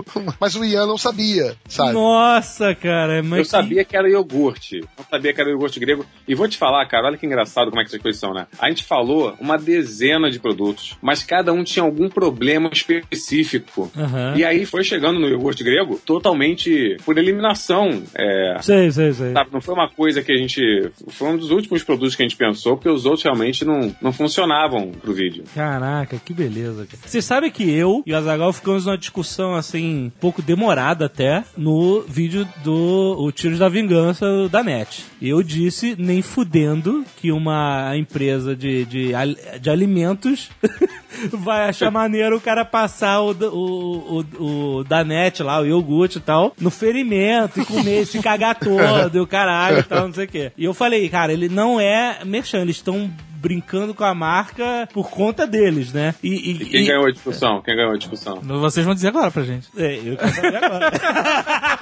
Ele quer que a a gente vai dizer? Não entendi isso. Não, não, eu quero saber, porra. é, Não foi, né? Foi Vocês não, não chegaram a nenhuma conclusão quando vocês estavam Não, não, discutindo. A gente Não. nunca chega, nunca. Nunca. tá, entendi. Não foi, o que né? ele acha que foi, eu acho que não foi. Acha que foi. Quem sabe é o Totoro, quem sabe é o Totoro. A gente, a gente tem uma discussão danada sobre isso. Não, É, mas como eu já falei merda hoje, eu vou ficar quieto. Né?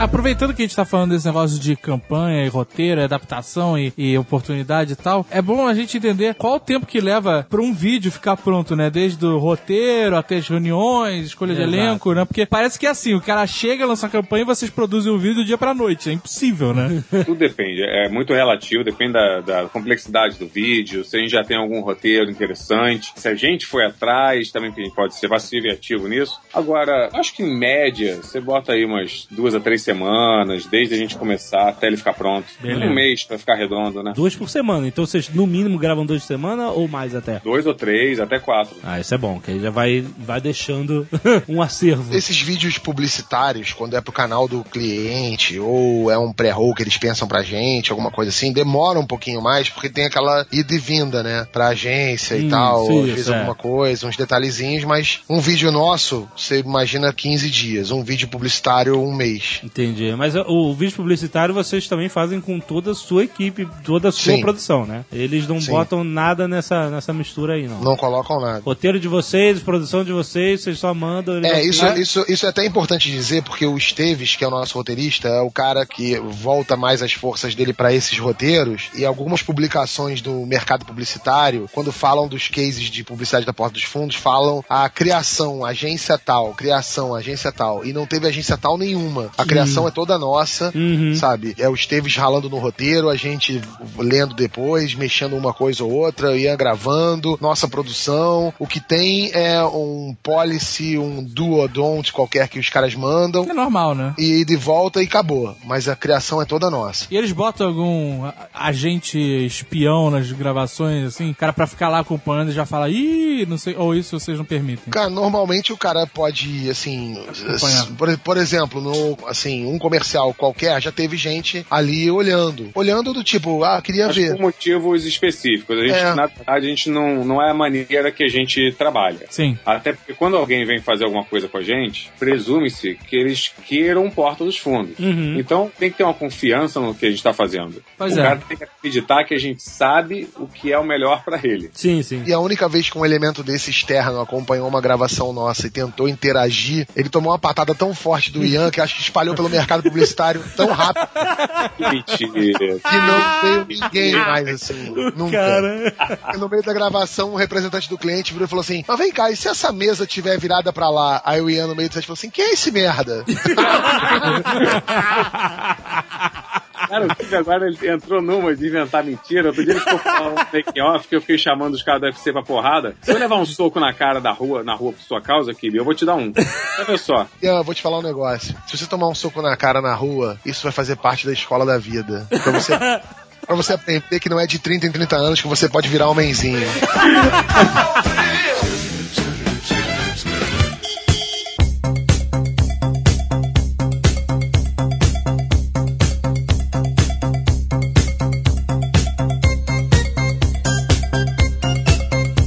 sou mega fã de Monty Python. Nós, nós somos aqui, né? O Monty Python é um grande influenciador do nosso tipo de humor no Jovem Nerd e tal, e coisas que a gente produz, faz desde sempre. E esses caras foram uns caras que trabalhavam com sketches, né? Era um programa genial de TV, o Flying Circus. Aliás, eu acho que pouca gente, que é velha, década de 70, né? E é, um- é, é- é- é bem específico, assim, não é qualquer um que consegue Não é, não é. Python, eu acho. É, né? É, e, e o foda é que os sketches deles eram todos amarrados um no outro. Uma loucura, uma loucura. Mas o Monty Python, por incrível que pareça, ficou muito conhecido, apesar deles serem gigantes na, na época deles na Inglaterra, eles ficaram conhecidos no mundo mesmo com os filmes, né? Com o Cálice Sagrado, com a vida de Brian, principalmente, e os outros que se seguiram. Aliás, que isso veio depois do fim do programa de TV. Eu sei que vocês, desde muito tempo, já estão maquinando um filme. Vocês já pensaram nessa relação com o Monty Python? Às vezes, tipo assim, eh, nós temos uma responsabilidade tão grande de, quem sabe, através do cinema, a gente conheça um novo, uma nova esfera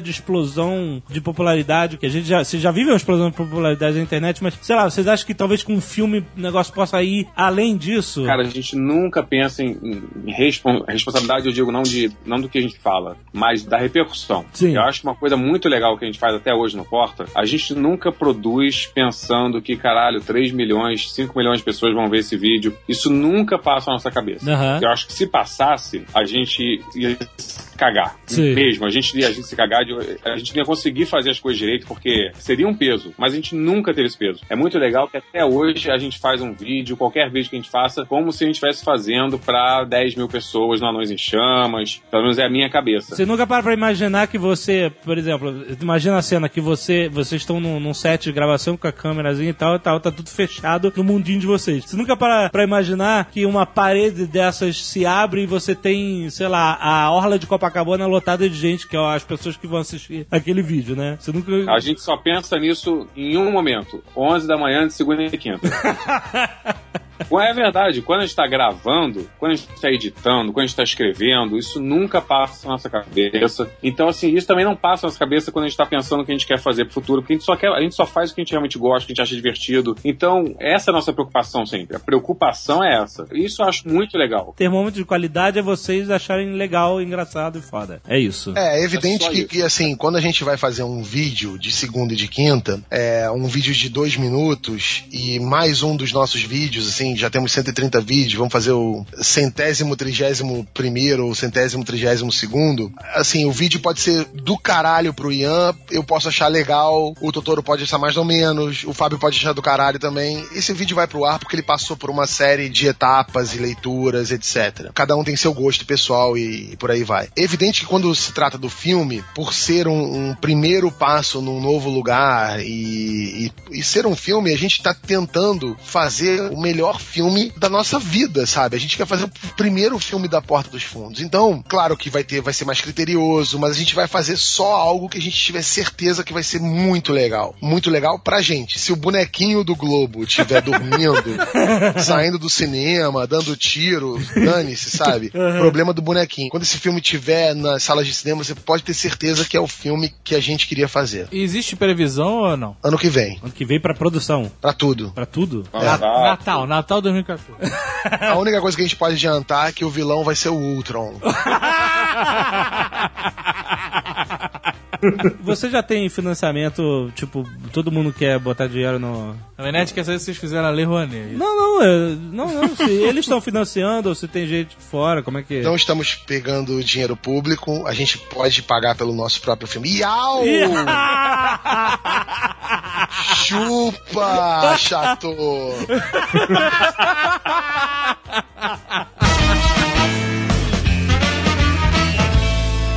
Quantas pessoas querem aparecer nos vídeos? Quantas pessoas? 42.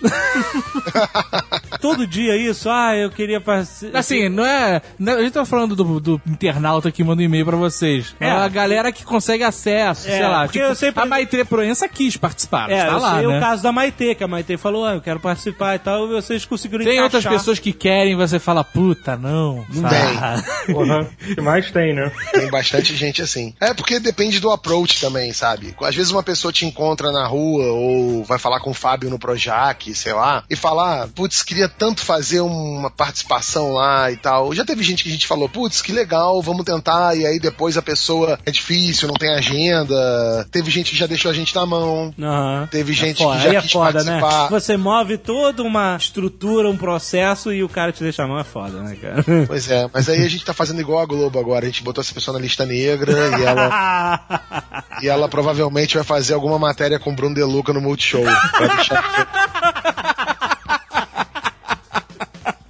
Ai, ai, essa história, meu Deus. Mas, As pessoas têm que entender que, assim, pelo menos com a gente, né? A gente quer ficar em casa com, com a nossa galera. Deixa a gente fazer é, do nosso jeito, né? E vocês também, acredito que tenham o mesmo pensamento. Né? De- Deixa a gente fazer com a nossa galera do nosso jeito, né? Se vocês estivessem na TV, isso seria inal... vocês seriam, entre aspas, inalcançáveis. Mas como vocês estão na internet, vocês são da galera, entendeu? É, é, a, a pessoa se torna é, mais acessível, né? Assim, É, é, é o sentimento. né? Exato. Te vê no Facebook, no Twitter, te manda tweet, te manda tudo. Você recebe muito roteiro, Totoro? Recebo no Facebook, pessoal. Tem, tem gente, tem gente que já começa a escrever o roteiro, a mensagem, assim, entendeu? Ah, dá uma olhada nesse roteiro aqui, escreve o roteiro inteiro em mensagem no Facebook. Nossa, etc. mãe do céu.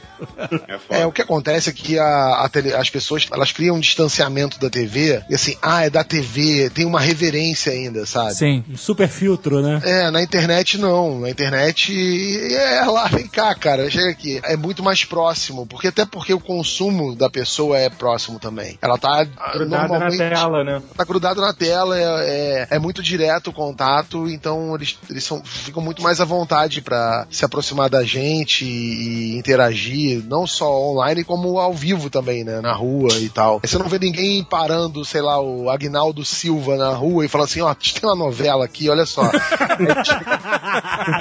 escrever uma novela que é ótima sobre um cigano que ele viaja. Não, ninguém faz isso, sabe, com a Glória Pérez. Aham. E, e- mas com a gente é o Kibe, Kibe no, no, no, no- a lado a lado, Glória Pérez e Agnaldo Silva. Já aconteceu de vocês, alguém chegar pra vocês e falar, ah, puta, filmaram o meu roteiro. Porque ah, os caras mandam os roteiros, É. né? Não, na verdade, na verdade já aconteceu do cara mandar a ideia. Falar assim, ó, tem um. eu queria- faz um roteiro aí sobre esse negócio de manifestação. É a ideia dele, sabe? Te deu a ideia. é O bizu Aí a gente faz o cara lá, me copiaram. É, já teve, já teve gente que mandou O cara mensagem fala, o cara fala, o cara fala Mikibô.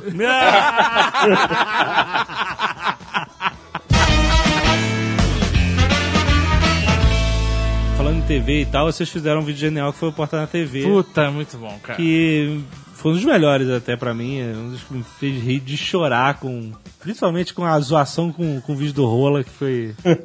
Não, o Rafa tá incrível, né? Ra- ele tá, ele tá louco, né? É, é- É, eu acredito que vocês fizeram isso, obviamente, porque vocês vivenciaram isso das pessoas quererem. Esse vídeo aquele- foi publicado na Semana da Comédia. na Da- semana da- da comédia do Do YouTube. YouTube, Foi, sim, foi, sim. foi, foi, Foi feito específico por essa semana ou ele ia ser feito anyway e é calhou de cair na semana? Não, ele ia ser feito de qualquer jeito, mas como a gente sabia que era um vídeo muito, muito legal a ser produção, a gente deixou pra lançar naquela semana, não foi isso? É, acho que foi, né? Foi. Foi Então, isso. é. as TVs sugeriram que isso fosse se tornar verdade de, algum, de alguma forma. Vocês estão sendo muito assediados? Essa é pergunta essa forma, que... essa forma caricata zorra total de ser do, do humor. Tipo, ah, não, eu quero que Ele nunca você fez veja. a proposta da gente fazer mal, não é isso. É, Mas não, as TVs, isso- é, é, a pergunta dele, "Ah, a TV já veio querer sacanear. Mas a- eles já, com certeza fizeram várias propostas, estão fazendo ainda, e mas acho que só a gente até agora nunca viu nada que fosse interessante, né? Que bom. Nada. É muito complicado, né? Porque a impressão que dá é que eles querem Porta dos Fundos como um prêmio, sabe? Como um, um Quem é que- pra botar na cristaleira, Quem sabe? é que vai ficar com Porta dos Fundos, né? Ele dá- É, É, ele- sim. ele- é, porque até poderia, a gente poderia falar que, ah, eles, TV tá tentando contratar a gente pra tirar a gente da internet porque a gente está, aspas, atrapalhando. Eu não acho que é por aí. A impressão que me dá é que eles querem pra dar, gerar nota, sabe? Uhum. Ó, a porta dos fundos agora foi pra tal. E acho que é basicamente isso que eles querem. Mesmo porque o, o conteúdo de 95% dos vídeos não é próprio pra televisão. A TV aberta ainda mais, né? É, eles, eles iriam pedir uma adequação e a gente não quer, a gente não quer porque não precisa, sabe? Aham. Outro dia, até numa, numa palestra, ou num, num bate-papo desse, uma entrevista, não lembro exatamente em que circunstância, eu falei um negócio e o Ian me corrigiu depois, e é verdade, eu atentei pra isso depois. Porque eu tava falando assim, putz, a gente. Ah, por que, que a gente iria pra TV por dinheiro? Porque a TV paga mais? Aí o Ian falou assim: não, não paga mais. E de verdade, não paga mais. Hoje a gente ganha com internet tanto quanto, ou até mais do que algumas TVs pagam pras pessoas que fazem programas lá, E entendeu? tendo muito mais liberdade. Sim, né? total liberdade. Total, sem Eu chefe. também tem uma coisinha que eu gosto de falar, que é, que é engraçado. Quando a gente fala TV, normalmente a gente tá falando de novela das oito, na Globo. Aham. A gente esquece que TV é muito maior do que isso, e normalmente você não tem 50 pontos, 15 pontos no Ibope. TV, normalmente, é um ponto no Ibope, dois pontos no Ibope. Tem canais aí inteiros que não saem de dois pontos no Ibope. Verdade. Então a gente às vezes acha que TV são esses milhões e bilhões. Não, não é isso não, gente. TV é muito menos do que a gente até imagina. TV fechada, então, é ridículo. Não tem Ah, nem o que... existe essa glamorificação da TV e, na verdade, se você for pegar e comparar vários canais da internet, tem muito mais audiência, né, como você está falando, do que a maior parte da grade de programação da TV no todo, né? E sem falar também de, assim, além da parte financeira, tem aquela coisa de você ser reconhecido pelo seu trabalho, sabe? Fábio e Gregório, principalmente, são dois atores que já tinham passagens bastante relevantes na TV. O Fábio tá no ar até agora na Grande Família. Pergunta pra ele quantas vezes ele é abordado na rua pelo trabalho dele na TV aberta e quantas vezes ele é abordado na rua pelo trabalho dele no Porta, sabe? Ah, com certeza, consigo imaginar. Pois é. Justamente isso. Outro dia eu tava com o Gregório no restaurante, cara. A gente contou. Tinham cinco televisões no restaurante, todas na Globo. Ninguém assistindo. Aham. Todo mundo olhando pro celular. Pro Kibe, pro excelente,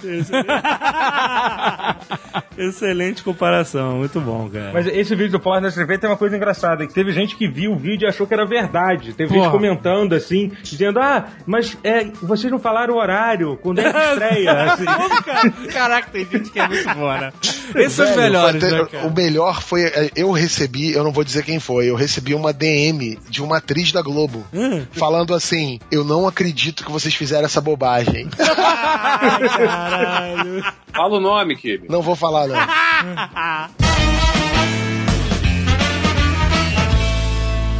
E os vídeos que brincam com religião? Quanta dor de cabeça dá pra vocês ou é só mimimi Esses de são internet? patrocinados. Esses realmente... não vou mentir pra você. Até porque essa galera de religião é, da, é onde tem realmente dinheiro, é ali. É o pessoal que tem dinheiro pra investir. É um assunto tão delicado que até de você falar o nome de Jesus, como eu tô falando agora, já tá dando merda. Já deu, né? Já, já mandaram um e-mail reclamando pra vocês nesse instante. E eu não associei nada a Jesus. Eu não associei nada bom, nada ruim, não fiz nenhuma piada. Só de eu falar Jesus, isso já levanta um- uns alertas Você absurdos. tá associando Jesus à porta dos fundos. Nada... Blasfêmia é o nome disso. Fudeu! Quinta-feira da bla- blasfêmia. Existe uma. Eu lembro de ter visto uma entrevista com o Mel Brooks há anos atrás, falando que ele era de uma escola de humor onde nada é sagrado, né? É- Esse era o lema da escola dele. Nothing is sacred, que ele fala. E ele realmente brinca com tudo. Sempre fez piada de judeu, obviamente, ok, ele é judeu, então ele pode fazer piada de judeu. Ele nunca teve medo também de brincar com o que é é considerado sagrado e tal. Você vê nos filmes dele, textos, etc. Vocês se identificam com essa ideia de nada é sagrado? Tipo, não, não de uma forma desrespeitosa, mas de uma forma que vocês possam. Não, não precisa se se sentir tolhido de brincar com o que para outras pessoas pode ser sagrado. Cara, eu acho que isso é, é que nem aquela velha pergunta do limite do humor. Acho que isso varia pra cada um. Eu tenho as coisas sagradas pra mim, que eu não vou mentir, que são, por exemplo, eu, eu nunca faria uma maldade com um animal e não gostaria de, de- de participar de uma coisa dessa. Mas tu fez o vídeo do iogurte. Então, aí o cara mandou pra mim isso. Ele falou assim: é, Ah, você tá fazendo apologia à zoofilia. Eu falei, cara, não tem apologia à zoofilia. Apologia é dizer a que é maneiro, né? menciona uma coisa que acontece. É igual o pessoal que faz filme sobre nazismo, não é apologia ao nazismo. Exato, exato. Você fazer um filme sobre o nazismo, você não tá fazendo apologia ao nazismo. Sim. As pessoas não sabem o que é apologia, Não sabem, verdade. não é, sabem, é pois é. verdade. Então, assim, tem coisas que são sagradas pra mim, mas eu acho que isso varia de cada um. Eu acho que, por exemplo, o Gregório tem coisas que ele não quer abordar, mas isso é, é uma coisa muito pessoal. E eu entendo totalmente que tem pessoas que se ofendam com alguma coisa que a gente faz, mas pelo amor de Deus, é isso aí, ué. A gente vai começar a fazer agora coisa que ninguém se ofenda? É isso aí. Tem gente que vai se ofender e tem gente que não vai, vai se divertir, e é isso. É porque eu, eu conheço muita gente que é religiosa e acha a maior graça. E, e- e- e realmente é da pessoa. Não é questão de você é religioso, você é condenável, né? Eu conheço pessoas aqui, até não, não sei familiar, são religiosas e, e- e choram de rir com a ideia. Porque realmente eu não consigo ver desrespeito à crença e tal. É brincadeira, entendeu? A todas as. Não, mas é, olha só, 99,9% do retorno que a gente tem de pessoas religiosas ou não é muito bom, sabe? Aham. Você vê normalmente quem tá falando mal ou quem quer falar mal, um, ou é aquele comentarista de YouTube que vai falar mal de qualquer jeito, Aham. ou é um cara, tipo um, um- um deputado de merda querendo aparecer, sabe? é isso. Não sai muito disso, sabe? Nunca nenhum pastor abordou ninguém na rua aqui e falou: Poxa, pelo amor de Deus, vocês estão fazendo nada. Nunca aconteceu. Pelo contrário, na porta dos fundos tem tanta gente que tem também, por exemplo, a namorada do Esteves é religiosa e frequenta a igreja, pastor e etc. Todo mundo adora os vídeos, sabe? As pessoas conseguem ver um distanciamento, não existe um, um problema. Quando, quando isso acontece, na verdade é um tiro no pé deles mesmos, porque quando um deputado desse leva o assunto adiante, a gente ganha mais view. Muito obrigado. é, tamo aí. É engraçado que até o Monty Python com a vida de Brian, que é um filme super light em termos de crítica religiosa e tal, eles ouviram pra caralho na época que lançaram o filme. Pra caralho. Evidente. Então, né? não tem como escapar mesmo. Mas, mas não tem como escapar, mas também, por que não fazer? Porque é, uma- é, é legal, é uma discussão, entendeu? É, é- é divertido. Aliás, a vida de Brian tem discussões fantásticas. Todos os seguidores falando pro Brian. Ele, vocês não têm que me seguir. Aí o povo, "Vô, nós não temos que seguir você. É. Vocês são indivíduos, eles. Nós somos indivíduos. Vocês são todos diferentes, ele. Nós somos todos diferentes. E aí É. tem um cara na multidão que fala assim: Eu não sou diferente. e quer dizer, é uma piada tão inteligente, tão lá dentro. O único cara que fala que não é diferente é o diferente, né, cara? É, e é uma discussão saudável e inteligente, né, cara? Não, e tá- o filme não fala só disso, fala de política, fala, eh, fala de tudo, fala de cultura pop, tem várias referências na vida de Brian, sabe? Sim, com certeza. É, e, e as pessoas precisam entender isso. Quando no vídeo Oh meu Deus, lá da Clarice na, no Aham. ginecologista, as pessoas se preocuparam em entender como é que a figura de Jesus estaria retratada ali, quando na verdade a piada não era essa, não é sabe? essa, exatamente. Mas eu fiquei, eu fiquei tentando imaginar, vou ser sincero. Você ficou tentando. Eu fiquei como? É, mas será? não interessa, não, não precisa. Não, precisa, Não, sei, é, Tá pô. certo, é. Então, ali- aliás, quando na- no primeiro take daquele vídeo, a gente tava vendo na edição lá, o Ian tava mostrando pra gente. Aí a primeira cena são as, são as pernas da Clarice, assim, né, pra cima. E o Gregório tava do nosso lado. Aí o Gregório comentou assim: Ah, então é assim o ponto de vista dela.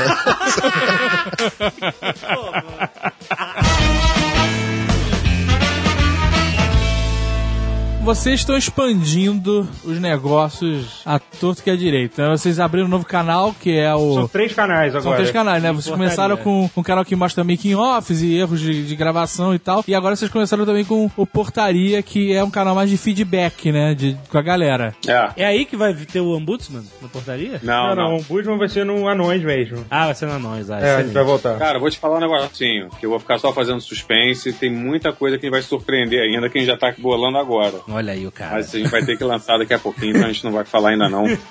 Vocês vão ter milhões de canais, é isso? Vocês vão virar uma neto? Nós já, já somos, né? Já É, somos. vocês são premium, Só né? que a gente faz, a gente é uma network sem explorar ninguém. Excelente. Então, ó, se você produz conteúdo pro YouTube e quer se associar a uma network, eu confio plenamente nos caras do Jovem Nerd. Muito obrigado. É verdade.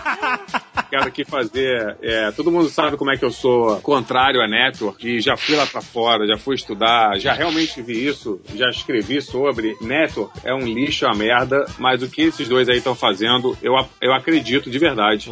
Que tem que ser realmente uma coisa boa pra eu falar isso, porque todo mundo sabe como eu sou contrário a network. Mas eu acredito, eu- depois que eu fui para os Estados Unidos, eu fui na VidCon, fui com o Fábio, e a gente realmente foi. Eu entendi muita coisa de lá, e a network ela pode agregar bastante a um canal, mas tem que ser algo feito de uma forma certa e por um pessoal legal. Eu só acredito no que esses dois estão fazendo e, e realmente apoio, cara. Eu acho que eles vão fazer um negócio do caralho. Tenho certeza Porra, disso. obrigado. Olha aí, cara. Fê ganhou o dia Eu de novo. acredito filha em da Jovem. Nerd. Olha aí, É caraca, porra, ganhou o dia de novo, filha da puta. Eu tava falando com um cara que tá querendo sair de uma outra network aí, o cara desesperado. E aí eu até tava com uma solução pra ele, que não sei o que. Ele falou assim: Não, porque eu já conversei com o pessoal do Jovem Nerd. Eu falei: Não, então pelo amor de Deus, então você fica lá porque eu acho que você tá na boa. e é verdade. É, eu acho que vocês vão fazer um trabalho do caralho. Eu acho que vai ser a, a primeira vez que alguém aqui no Brasil vai conseguir não ser massacrado por uma network e ver que realmente pra que que serve uma network. Não, mas é- então, a gente quer ser pequenininho, a gente não quer escalar gigante que nem. É né? porque a gente quer- acha que não funciona, né? É, é o que você tá falando. Se o modelo ficar muito grande, ele perde o foco, e aí fudeu, né? É, é, é, é, Perde um bom. pouco sentido. Eu acho que não precisa. não- não- a questão não é ser pequeno. Você pode ser pequeno e ser imenso. Sim, sim, com certeza. Vou dar um exemplo. Ó, o, o, o Porta. O Porta é um canal só. A gente consegue focar em um canal apenas e, não, e, e- e ser grande. Você não precisa ter 3 Sim. mil canais pra. Você pode ter 10 canais e ser bizarramente maior do que qualquer outra network. Sim, com certeza. Eu acho que se você faz um trabalho bom, um trabalho consciente, focado, esse é o segredo. E é aí que você consegue ser grande. Mas, muito obrigado pelos elogios. Bochecha rosada. O tá, tá, tá vendo. E aí vocês, além de bilhões de canais e... Não um e- milhão de canais, tem três canais. Sim, mas... eu- o anões. Caraca. Cara, fica me tolindo. O cara acabou de falar que você pode ser grande Ah, sendo pequeno. então, vocês sendo pequenos grandes, grandes, grandes notáveis, é, pequenos notáveis, é, além disso lançaram o livro, Isso. né? O livro do Porto dos Fundos, e agora estão vendo camisetas a dar com pau por aí. Muito bom. Né? É, assim, até onde vocês pretendem levar essa expansão? Toalhas, canecas, chinelos? Como é que o vai cara funcionar? fazendo pesquisa de mercado. Não, porque eu tô cansado aqui. Mas, mas assim, isso já estava planejado, veio de vocês, ou o cara que chegou e falou, vamos fazer camisetas, ou e a editora falou, por que vocês não fazem um livro? Né? Como funcionou isso pra vocês? Cara, no caso de camisa, a gente já tava querendo fazer camisa. A gente tinha muito retorno dos- do- das pessoas que assistem aos vídeos falavam assim, putz, eu queria muito uma camiseta com essa frase. Sim. É. De tanto receber esse tipo de retorno, a gente achou oportuno, né, fazer, Claro, fazer camiseta. A história dos livros, né, Ian, foi diferente. É, mas depois, o pessoal de Mona, que é nosso parceiro parceirão que tá fazendo camisa com a gente, a gente conheceu pelo Fábio, mas já era um interesse nosso que a gente realmente via essa procura. E livro, livro na verdade não sei que- como é que foi a chegada. Na chegada foi o, o- um pessoal de uma editora procurou o Fábio. Ah. O Fábio trouxe o assunto numa reunião, a gente achou legal. Não, eu acho que vocês estão fazendo um excelente negócio, tanto dentro da internet, que é algo que a gente aprendeu com o passar dos anos, que é é realmente abrir os tentáculos, porque se depender de uma fonte, por exemplo, eu depender só do AdSense, só da grana, amanhã o Google muda alguma coisa e a sua renda cai, entendeu? Sei lá, você tem que realmente correr para todos os lados. E eu vejo muito o que vocês estão fazendo muito parecido com o que a gente fez. A gente aprendeu a Cara, você acabou de falar que eles estão copiando o Jovem não, Nerd. não, não. Foi. Eles estão seguindo a trilha do, da internet, mano. E eu tô vendo que eles estão fazendo coisas que a gente já fez, ué. Mas é, e é- e é- são coisas inteligentes que a gente aprendeu. Não, não confia só numa coisa, mesmo porque você é, limita, né? O, que tem muita gente que começa no YouTube e, e ela aprende a, a viver só do. só Não, e aí da- faz o canal do YouTube e com o plano B tem um canal no Facebook. não é porra, né, cara? Não, mas tipo assim, não tem nada de errado você viver da grana do YouTube, por exemplo, entendeu? Mas é, é, o YouTube é a empresa dos outros, né? E não é a sua empresa, né? Então, é, eu não sei quando é que o YouTube vai fazer alguma coisa que mude os parâmetros do meu negócio. E não tem nada de errado agregar os valores a outras coisas, né? Aliás, é, é recomendável que você seja você mesmo e possa expandir nessas coisas. Eu, acho que vocês, eu tô querendo elogiar vocês, não dizer que qualquer outra coisa. Eu achar que vocês estão fazendo uma coisa muito, muito, muito inteligente, muito certa. E parabéns, cara. Porra, eu, eu, eu sou muito fã. Eu, Pô, valeu mesmo. Pô, obrigado pra todos nós. eu sou muito fã. Tomara que a gente em pouco tempo consiga aí fazer alguma, algum, tocar alguns projetos juntos, hein? Por favor. Eu acho excelente. Vamos pensar nisso, vamos pensar Queria nisso. jogar jogo de tabuleiro com vocês lá no Diagonal também. A hora que vocês quiserem, eu pago a conta. Ah, Tabuleiro que o Kibe joga é outro, é o tabuleiro da vida. Olha aí, cara, é verdade, ele tá sempre assim. Eu e a minha pecinha.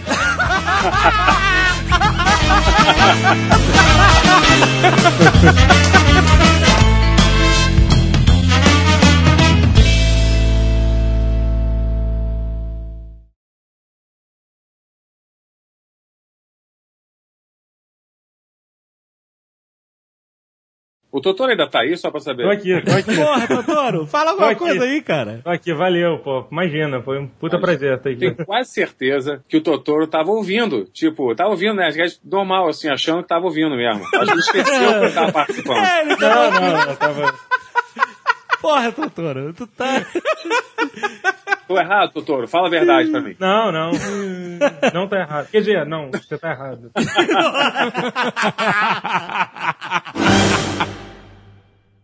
Este Nerdcast foi editado por Radiofobia, podcast e multimídia.